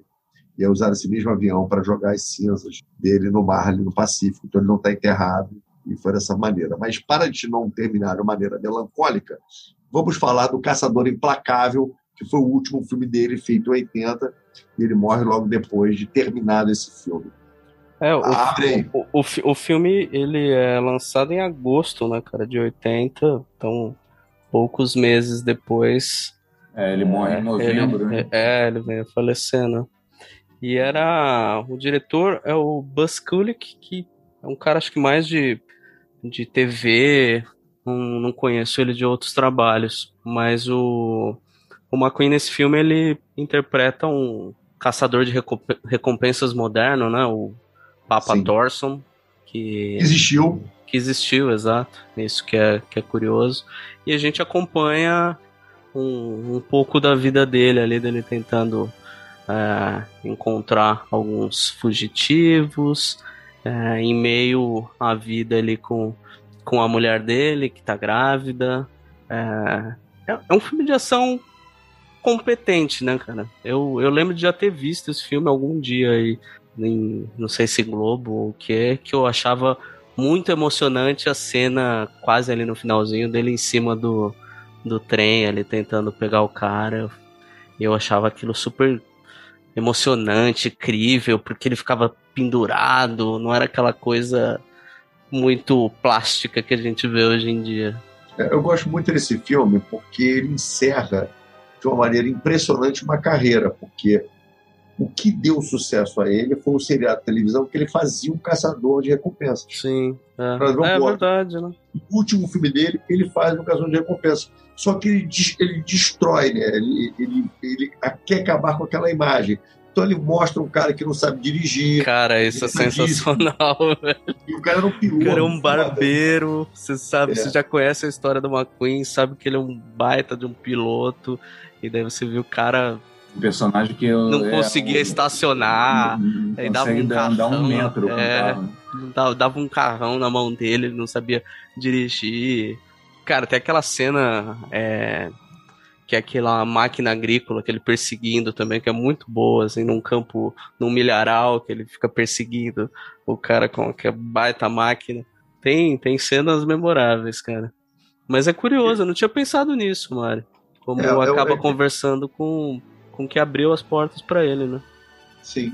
E eu, eu gosto muito do filme porque esse filme ele aceitou fazer, e obviamente que é, ele parece mesmo o retrato do que ele estava vivendo. Um cara com um pouco mais de idade, casado com uma mulher mais jovem, e obviamente que no filme, isso não na vida real, mas no filme a mulher mais jovem está grávida, e ele questiona o tempo todo, eu estou muito velho, não sei se eu deveria ser pai agora, não acho uma boa. É, enfim, e, e ele é um cara que ele é muito, ele tem uns brinquedos vintage que ele fica consertando aqueles brinquedos. Então, é é muita coisa tipo assim: é um cara que já está velho, no relacionamento com a mulher mais jovem, e questionando, né? E ele faz um personagem que, quando ele vai correr, ele, ele tá esbaforido. Tem uma hora que É. o cara derruba a porta, ele cai, tipo assim, eu tô velho para isso, entendeu? Então ele desconstrói um pouco essa imagem que ele construiu. Ao mesmo tempo, a gente vê o retrato da doença dele. Ele não, não se importa de mostrar essa doença dele, entendeu? Eu acho isso muito coisa. Quando eu vi isso no cinema, né? Ele foi lançado em 80, Uhum. e eu realmente confesso que eu fiquei muito emocionado no final do filme, porque a última cena, quando ele leva a mulher para ter o neném, o neném nasce no carro, isso não é spoiler, que tem, tem 40 anos, né? Pô, então, Sim. e ele, a última cena filmada, o último fotograma do Steve McQueen, é ele olhando com aquela cara dele, tipo assim, né? Tipo, olha a vida que eu tive, né? Segurando aquele garoto, aquele nenenzinho, né?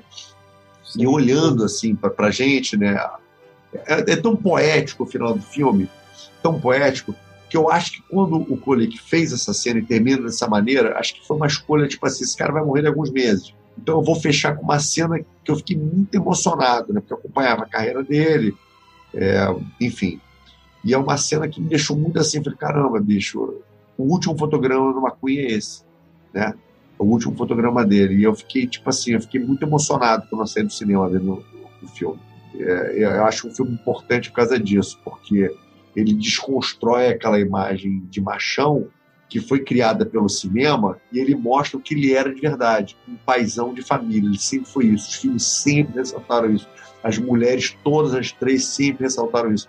O cara em casa não tinha nada a ver com esses com bullet, com implacáveis, com nada disso. Ele não era nada disso. Inclusive, o interessante é que nesse final de vida ele recusou, né? O, ele foi convidado para fazer o Estranho no Ninho, ele recusou. Ele foi convidado para fazer o Apocalipse Now. Apocalipse Now, né? Apocalipse Now, ele recusou, né? Ele, recusou, Ele ia trabalhar recebeu- com o Spielberg em algum filme também, acho que. Exatamente. Ele recebia os roteiros e ele, ele cobrava 50 mil dólares só para ler o roteiro, senão ele nem lia. E quem lia o roteiro era o mecânico dele. Porra. O mecânico falava, ó, Steve, acho uma boa de fazer esse filme. o cara ia consertava as motos dele. Eu acho muito legal o cara chegar no final de vida dessa maneira, entendeu?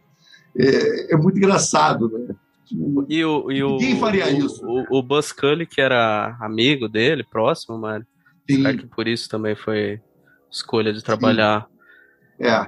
nesse último Então, filme? eu acho muito emocionante esse, esse final desse filme, entendeu? E você vendo o final do filme, sabendo que ele morreu meses depois, parece que o cara adivinhou, né? Tipo assim, ou então já estava previsto, né? Já estava doença, era um câncer in- in- é, inoperável, enfim. né? Eu, enfim, eu acho assim muito. E dá para ver que ele está doente, pelas expressões, e ele faz, faz questão de não esconder isso. Acho muito legal, ele não quer esconder isso em nenhum momento enfim, eu acho muito é, emocionante. Eu fiquei muito emocionado quando vi o filme. É bem legal. Quer acrescentar algo, Carlos? Não, ma- o, o, Mário, o Mário finalizou bem. Eu acho bom terminar com, a com, com esse fecho dele aí, que realmente é um, é, é um encerramento bacana assim, do McQueen. Ele com, com a criança, com o garoto, enfim. É bem bonito, é para desconstruir mesmo a, a imagem. Acho que todo grande ícone masculino do cinema chegou em algum momento que ele precisa fazer isso, e esse filme é o que representa isso para o McQueen. Eu acho interessante que quando eu vi o filme ele já tinha morrido, porque as filmes demoravam a chegar aqui, né? Sim. Então, tipo assim, então eu fiquei emocionado mesmo. Eu cheguei a chorar na cena final, porque eu gostava muito do ator, gostava muito do trabalho dele e muito falado na minha casa. Meu, meu avô adorava, meus pais, meus tios, enfim. E aí você entra no cinema, né? E você a última cena é aquela, né? Tipo assim, tipo assim, acabou, né? Eu realmente chorei nessa cena no final do filme, fiquei meio assim impactado, entendeu? Eu tinha 15 anos quando assisti, 15, 15 para 16 anos quando assisti essa cena, fiquei muito assim, falei, caramba, this is the end, entendeu? Acabou. E a maneira que ele escolhe terminar, eu acho tipo assim, caramba, esse aqui que você está vendo, esse sou eu, na vida real. Eu não sou aquele cara que vocês estão vendo ali na, na, na tela, dando tiro e entrando no prédio, salvando. eu sou esse cara aqui, eu sou um cara de família. Foi assim que, tanto que os filhos, cara, é impressionante. Em todos os documentários, não tem nenhuma vez né, que os filhos, a filha não, porque ela já tinha morrido também é, muito cedo, ela morreu, também é uma coisa impressionante. Mas o filho, né, que está aí até hoje, está vivo, e as três mulheres estão vivas, todas as três, por nenhum, momento dizem, ah, não, ele era um cara babaca, ele era um cara escroto, ele era um cara grosso, ele dava porrada. Mas, não, todos falando, ele era um cara bacana, legal, de família. Né, tinha os problemas dele, era muito adúltero, pô, saía com mulher pra cacete, era um inferno, não escondia, não contava, queria dar na cara dele, enfim. mas num, num momento fala uma coisa assim negativa, né? É, eu fico impressionado com isso, mas enfim. E o importante é as pessoas entenderem o seguinte: o Steve McQueen não é o melhor ator de todos os tempos, está muito longe de ser isso. Tinha limites como ator, obviamente. E eu não preciso falar de atores antigos, não, de atores atuais. Danny DeLewis, se quiser falar, Al Pacino, De Niro, Dustin Hoffman. Tem tanto ator muito melhor do que ele aí, mas ele foi um divisor de águas, entendeu? Ele foi o cara que popularizou a figura do anti-herói no cinema. Esse anti-herói que hoje em dia está tão banalizado, a gente já viu tudo que é filme, tudo que é maneira. Fez uma escola de atuação, não que ele criou, ele pegou uma coisa que já existia e fez esse estilo de poucos gestos e tentar mostrar tudo na expressão do corpo, do olhar e do rosto. E é por isso que, passado 41 anos da morte dele, ele continua sendo estudado e falado. E não é uma coisa de Mário Abad, não, tá? Porque ele, impressionantemente, é a nona celebridade que mais vende no mundo. Aí você fala, caramba, como é que pode isso, né? Porque Michael Jackson tá morto e vende pra cacete, Elvis Presley tá morto, vende pra cacete, Marilyn, eh, Frank Sinatra, enfim, tantos. Por que, que ele é a nona celebridade? Porque os produtos que querem se associar ao nome dele são produtos muito sofisticados. Porsche, Ferrari, Rolex, é, terno da Armani. Então, sempre querem usar a imagem dele, para ele ser o King of Cool. Então, quando você vende um Porsche que tem a assinatura do Steve McQueen, Steve McQueen.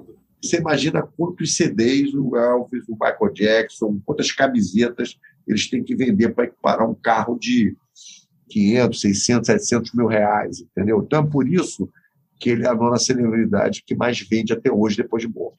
Não, é super é, é o reflexo da influência dele segue firme e forte, cara. Seja no cinema, transcende o cinema, né, cara? Na toa tem uma porrada de, de músicos, de, de games que referenciam a, figura do, do McQueen. Então, acho que é isso, né? É um cara que meio que desafiou essa, essa lógica de bom mocismo ali de Hollywood, muito associado a esse arquétipo de, de anti-herói, né? E um dos grandes símbolos, acho que, de, da contracultura dos Estados Unidos, é, muito além dos cinemas e de qualquer outra coisa, né? É, quando a gente quer uma imagem de um jovem adolescente, a gente pensa em James Dean, né? Quando a gente quer pensar num, num rebelde que não cumpre nada, a gente pensa em Marlon Brando, enfim, a Marilyn, todo mundo tem essa imagem. Né? A imagem de uma você falou aí mesmo do anti-herói, do cara que não está confortável naquele ambiente. Né? Ele sempre. E o interessante é que, mesmo ele fazendo vilão, é, que, ou fazendo o, o, o, policial, que tem atitudes que vão contra o status quo, ele sempre tem uma ética. Isso eu acho impressionante. Uhum. Os personagens dele sempre têm uma atitude ética. Por mais que seja ou o mocinho ou vilão, sempre tem uma ética ali. Isso eu acho interessante por mais que ele não cumpra a lei da maneira que tem que ser cumprida, ele tem uma ética pessoal que vai muito do que a gente deveria ter como ética. Né? Perfeito. Bom, acho que é isso. É, aproveitem. Quem não, não conhece, corra atrás dos filmes. Estão aí para serem vistos.